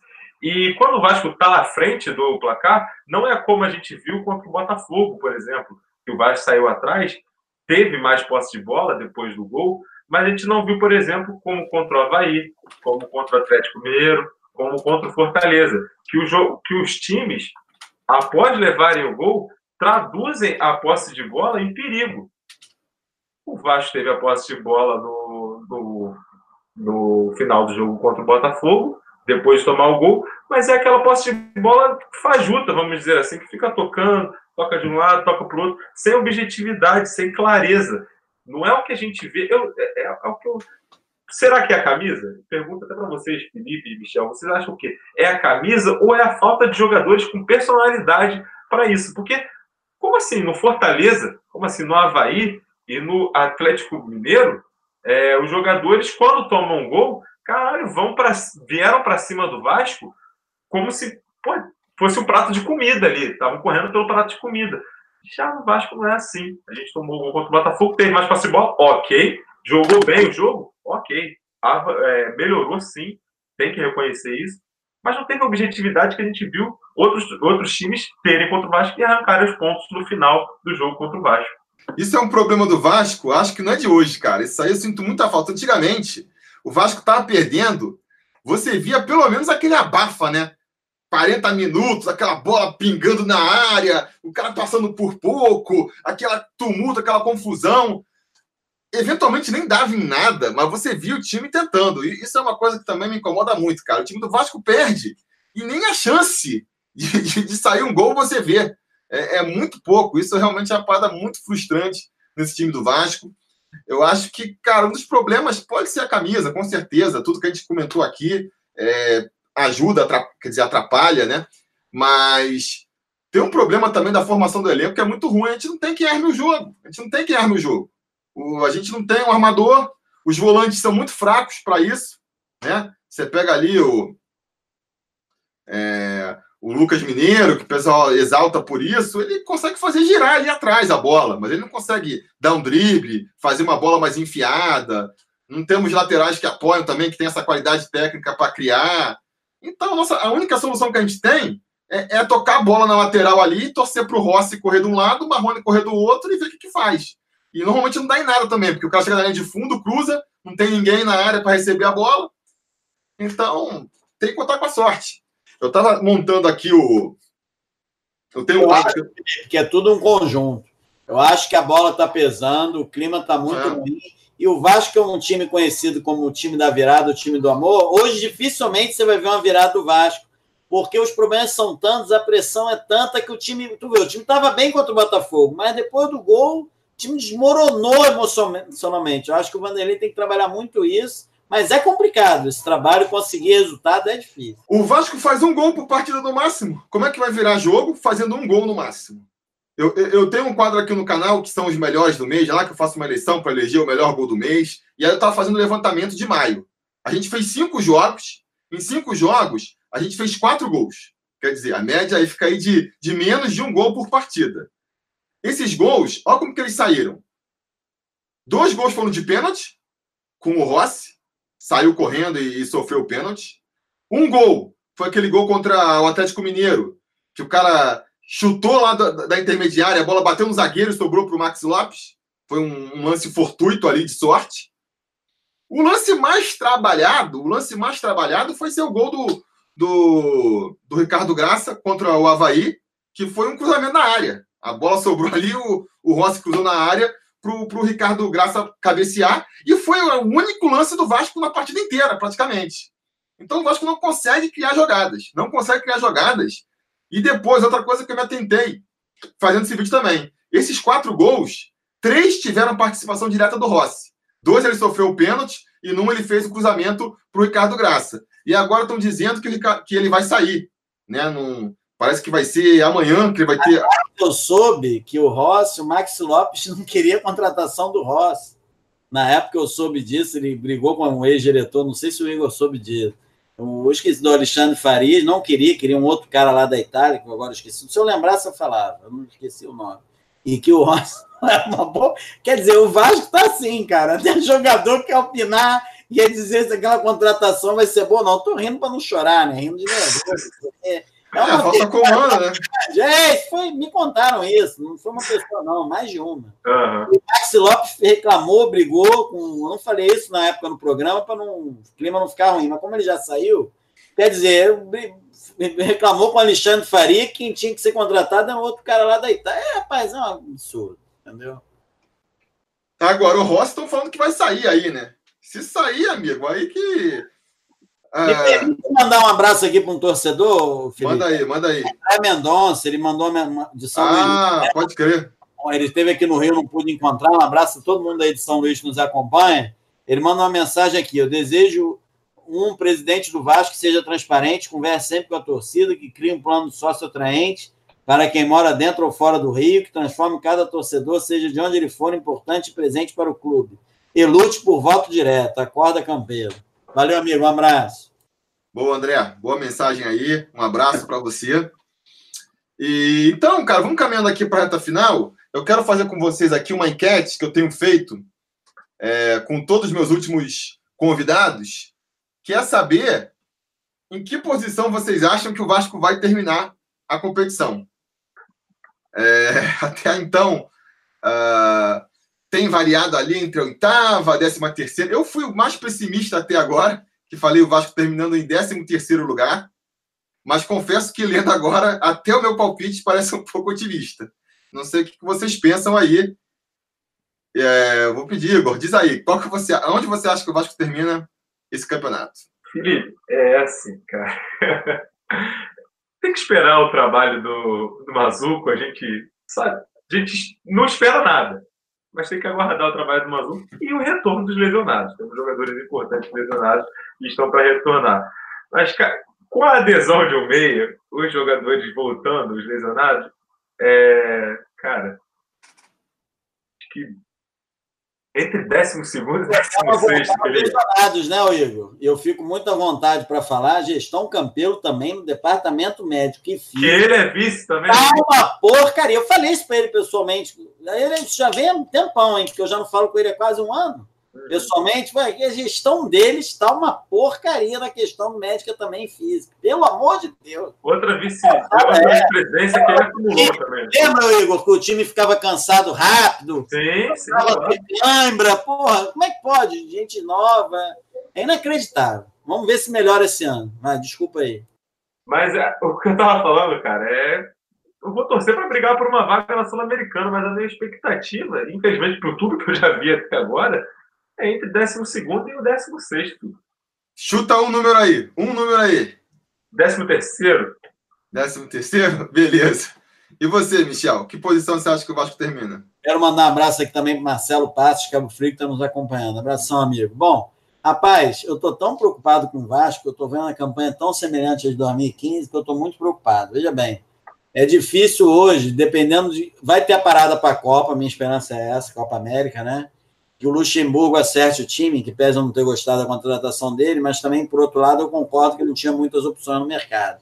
Porque eu vejo o Luxemburgo, eu vejo a cara do Flamengo, hein? eu não consigo desassociar, mas tudo bem. Ele já disse que queria ser presidente do Flamengo, já foi muita besteira do Vasco, mas tudo bem. Se ele salvar o Vasco da segunda divisão, isso tudo. Tá perdoado. É, exatamente. Mas o que que eu. Cara, se o Vasco hoje, infelizmente, rapaz, é duro dizer isso, mas se o Vasco hoje, fugindo dos quatro últimos, eu já estou satisfeito. Quem diria que eu fosse dizer isso um dia, né? Eu que vi tanto título, tantas glórias, mas eu acho que esse ano realmente o Luxemburgo tem razão, não adianta enganar o torcedor. Fugindo do rebaixamento, é ver se, se o Campelo acorda, né? Que tem eleição no que vem, já que o Igor disse que ele sonha com com reeleição, né? Pode... Eu, eu que falei, foi eu que falei. Eu não. Felipe, eu não acredito, não. Com reeleição, só se ele está em outro mundo, no mundo da Ele está em outro mundo. Para mim, o cara está em outro mundo, isso, isso eu sei. É, que ele contrate melhor, né? Pelo amor é. de Deus. E ano que vem a gente se replaneja, mas na boa, se ficar em 16, estou feliz, entendeu? 16? Quanto mais rápido fizer 46 pontos, eu estou feliz. 45 não é totalmente garantido, não. 45 eu acho que é. É, é não. O Curitiba, em 2009, caiu com 45 pontos. Então, para ser matematicamente, tem que ser 46 mesmo. Feliz entre aspas, tá? É, lógico. Não, eu também tô. Eu vou estar bem feliz, porque diante da perspectiva, né? É, a gente sabe, a gente sabe, a gente sabe como vai derrubar o Vasco. Vai ser um tiro no peito do Vasco, um novo, uma novo descenso. Eu vou falar aqui para o torcedor vascaíno, isso, é, isso agora é importante. Desculpa te interromper, talvez é a parte mais importante da live hoje. Vocês me corrigem se eu estiver errado. Torcedor vascaíno tem que apoiar mesmo. Sabe por quê? Se o Vasco cair, o Vasco quebra. É. O Vasco vai receber 6 milhões de TV. Com os problemas que o Vasco tem, o Vasco pode não se reerguer. É uma coisa muito grave o Vasco hoje cair para a segunda divisão do futebol brasileiro, o Vasco pode não conseguir voltar. Por que, que eu digo isso? Por quê? Porque o Vasco vai, vai ter as dívidas anteriores, tá? muito grandes, tá? e que isso vai gerar tanta penhora, tanta penhora, tanto isso como daquilo, que é inviável o clube ficar só com 6 milhões de cotas de TV. Então, o torcedor vascaíno tem que entender isso. Se o Vasco cair esse ano, o Vasco está em sério risco. É muito perigoso o Vasco cair. Qualquer clube grande que se cair, com exceção de Flamengo e Palmeiras, terá muita dificuldade. Mas se o, a situação do Vasco ela é especial. Se o Vasco cair, o Vasco está com um futuro muito, muito de risco e está arriscado a não conseguir voltar. Pode, vocês podem achar que eu estou mentindo, que eu estou mentindo, não, que eu estou exagerando, mas não estou. Se o Vasco cair, a coisa é muito complicada. Então, realmente, essa diretoria tem que fazer de tudo, de tudo, de tudo possível e impossível. O Vasco não pode cair de jeito nenhum. Ó, oh, complementando a afirmação. Ah, desculpa, Felipe. É, complementando a afirmação do Michel, é, são 6 milhões que o Vasco teria de cota de TV, porque mudou.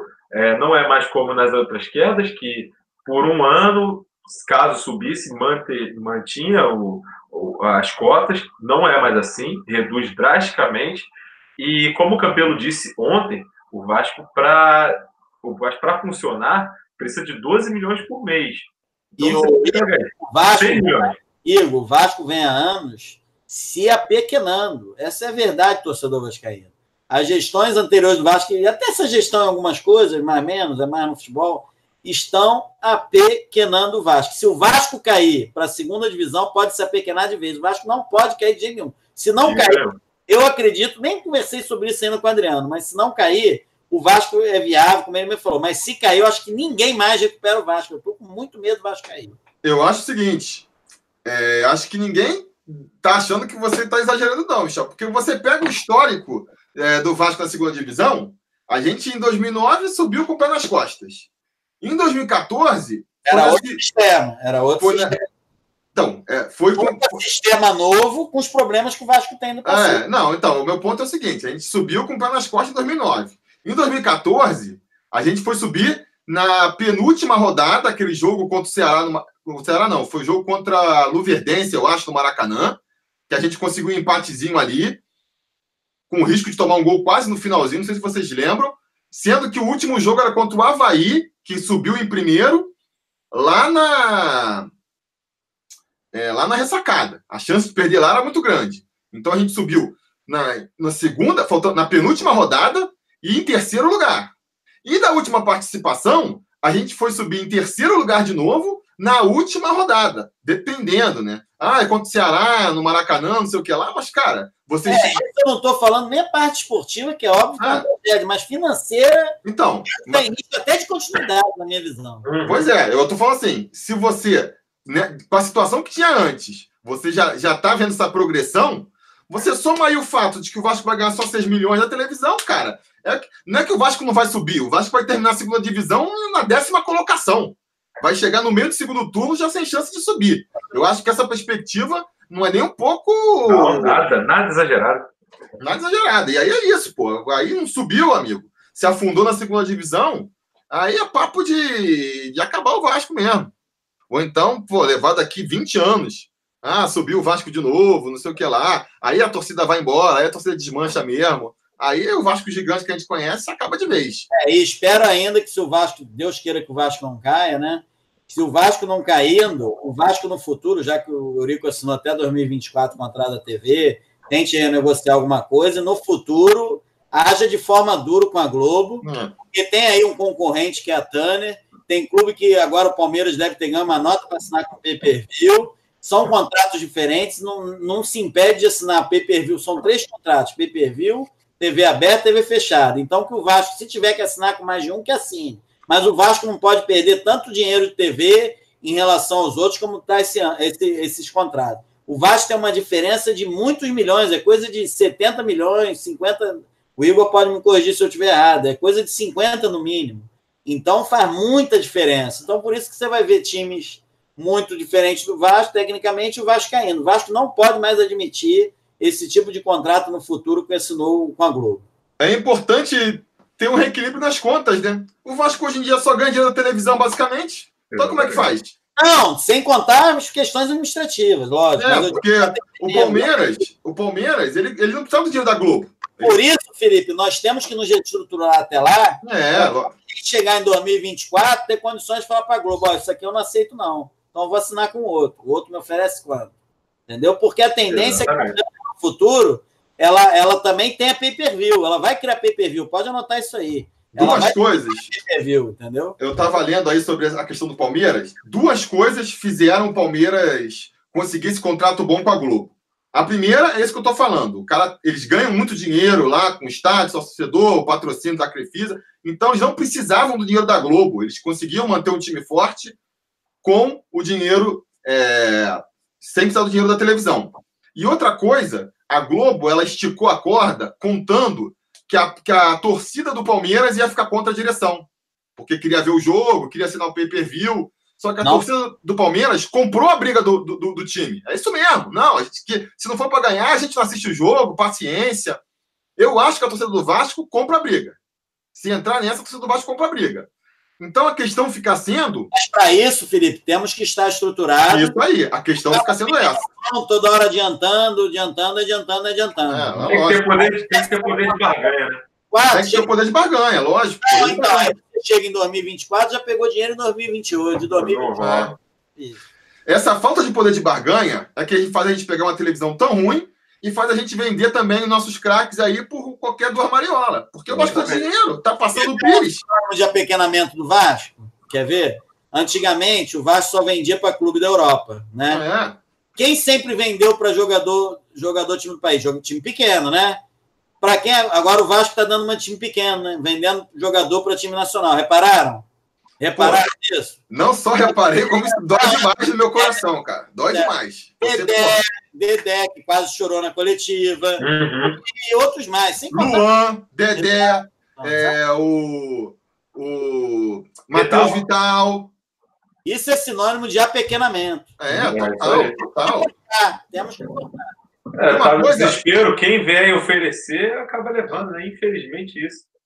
Uma coisa é você perder ali, ó, sei lá, perder não, o Madison, beleza, a escolha, né? Você vende porque você não quer mais o jogador. Agora, Dedé, o Luan, o Vital, claramente jogadores que, que a gente tinha esperança e que eram.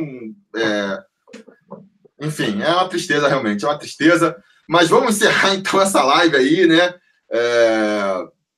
num tom um pouco catastrófico, mas é importante. Acho que é importante a torcida ter essa consciência. É, então, é, tanto para na parte política se associar aí, o Igor estava falando de se associar para montar chapas, mas nem, nem, eu vou antes. Se você se associa antes aí do, do meio do, de agosto, até julho pelo menos, você já consegue votar. Então, assim, é, é, importante. Nem que seja no voto, já vai ser muito importante. Então, quem puder se associar até julho, se associe.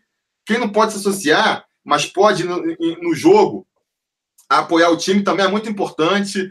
É hora de deixar de lado a. a todo, eu tô com raiva do Campelo, com bronca de todo mundo, mas, cara, tem que esquecer isso por 90 minutos e tentar empurrar o Vasco para frente, porque senão.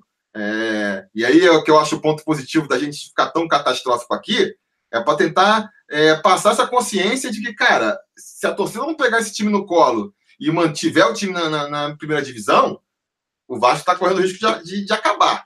Então, esse é meu, meu boa noite aí. Vai lá, Michel. Falando muito, mas é que quando a gente fala de Vasco, a gente tem uma mensagem lá no YouTube que diz o seguinte: que o Vasco tem que assinar com outra emissora, TNT. Veja bem, o Vasco, o Vasco assinou os três tipos de contrato com a Globo, se não me engano, até 2024. Acho que é isso, posso confirmar depois. Uhum. Vasco não pode assinar com ninguém, meus amigos. Vasco está preso. Vai pagar uma multa que deve ser milionária?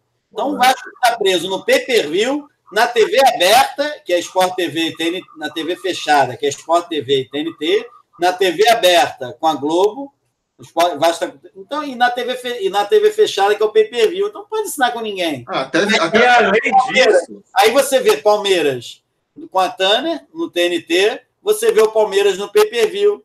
Quer dizer, e o Atlético Paranaense tirando mar com a Globo, rapaz, e o Vasco refém da Globo. É, é, é duro. E cara. vou além do, do, recebimento do Vasco. Sim, entendeu, Felipe? Por isso que o Vasco tá assim. Como está hoje, não é da noite para o dia, entendeu? Além disso, do Vasco depender da, já ter. É, já está com as cotas adiantadas, vamos dizer assim, o Vasco depende também da Globo, da TV, quando se fala no empréstimo. Nesse empréstimo que o Vasco pretende aprovar, os 10 fiador, milhões e daqui a pouco os 20. Não vai. O fiador. Quem é o fiador do Vasco para esse empréstimo? Quem é que vai garantir esse empréstimo? É a Globo. Muito debitam direto do empréstimo. Igor, esses empréstimos muito debitam a parcela do pagamento direto do contrato. Hoje eu já não sei é, se tem tanta garantia, mas muitos debitam direto. Então fica difícil. Pois é. É, então com isso aí, com essa nota triste, vamos partir para o boa noite aí. Igor, dê aí seu boa noite, faz aí a propaganda do Papo Vascaíno. Era Fala Vascaíno, agora é Papo Vascaíno. Eu já fui duas vezes no Fala Vascaíno, estou esperando o convite para ir no Papo Vascaíno agora, hein? Vai, vai, daqui a. Vamos ver. Estou brincando. Vamos Coloca na agenda. Vamos combinar sim, participar lá. Sua participação é sempre importante para a gente. Ah, é, tanto que enriquece o nosso conteúdo, claro, quanto divulgação, né? Você é um cara que tem um alcance muito bom e que pô, só acrescenta a gente, fala bem de Vasco e ainda ajuda a gente nesse, nessa questão do alcance. Eu te agradeço aqui estar participando desse programa. Eu peço a vocês que estão nos assistindo, que não me conhecem, os que me conhecem, que conheceram. Ih, bem na hora, ele Não caiu. sou só eu que falo lá no Papa Vascaíno. É, não sou só eu que falo lá no Papa Vascaíno. Caiu a live? Agora voltou, agora voltou. Então, galera, não sou só eu que falo lá no Papo Vascaíno. Tem o Cadu, tem a Bia, tem o Renato, tem o Alan. Tem sempre, estamos tentando sempre levar um convidado. Então vai lá, cara. É youtube.com.br Papo Vascaíno.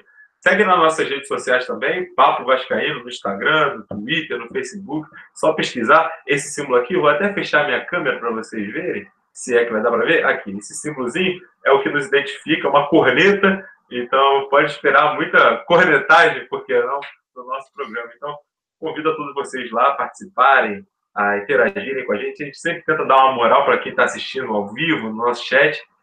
E é isso aí, galera. Agradeço ao Felipe novamente a participação. E estamos aí. Precisar, só chamar novamente que a gente atende prontamente, amigo. Obrigado aí. Vai lá, Michel, seu boa noite agora aí, agradecendo também mais uma vez a participação aí, já fui duas vezes também no, na Voz do Vascaíno, e vou convidar também, eu vou convidar outros, outros participantes, tanto do Papo quanto da Voz do Vascaíno, para vir aqui também prestigiar, mas, mas dá aí então seu boa noite e a propaganda também do, do da Voz do Vascaíno, né? Não, primeiramente é sempre um prazer, uma honra estar participando do programa com qualquer vascaíno.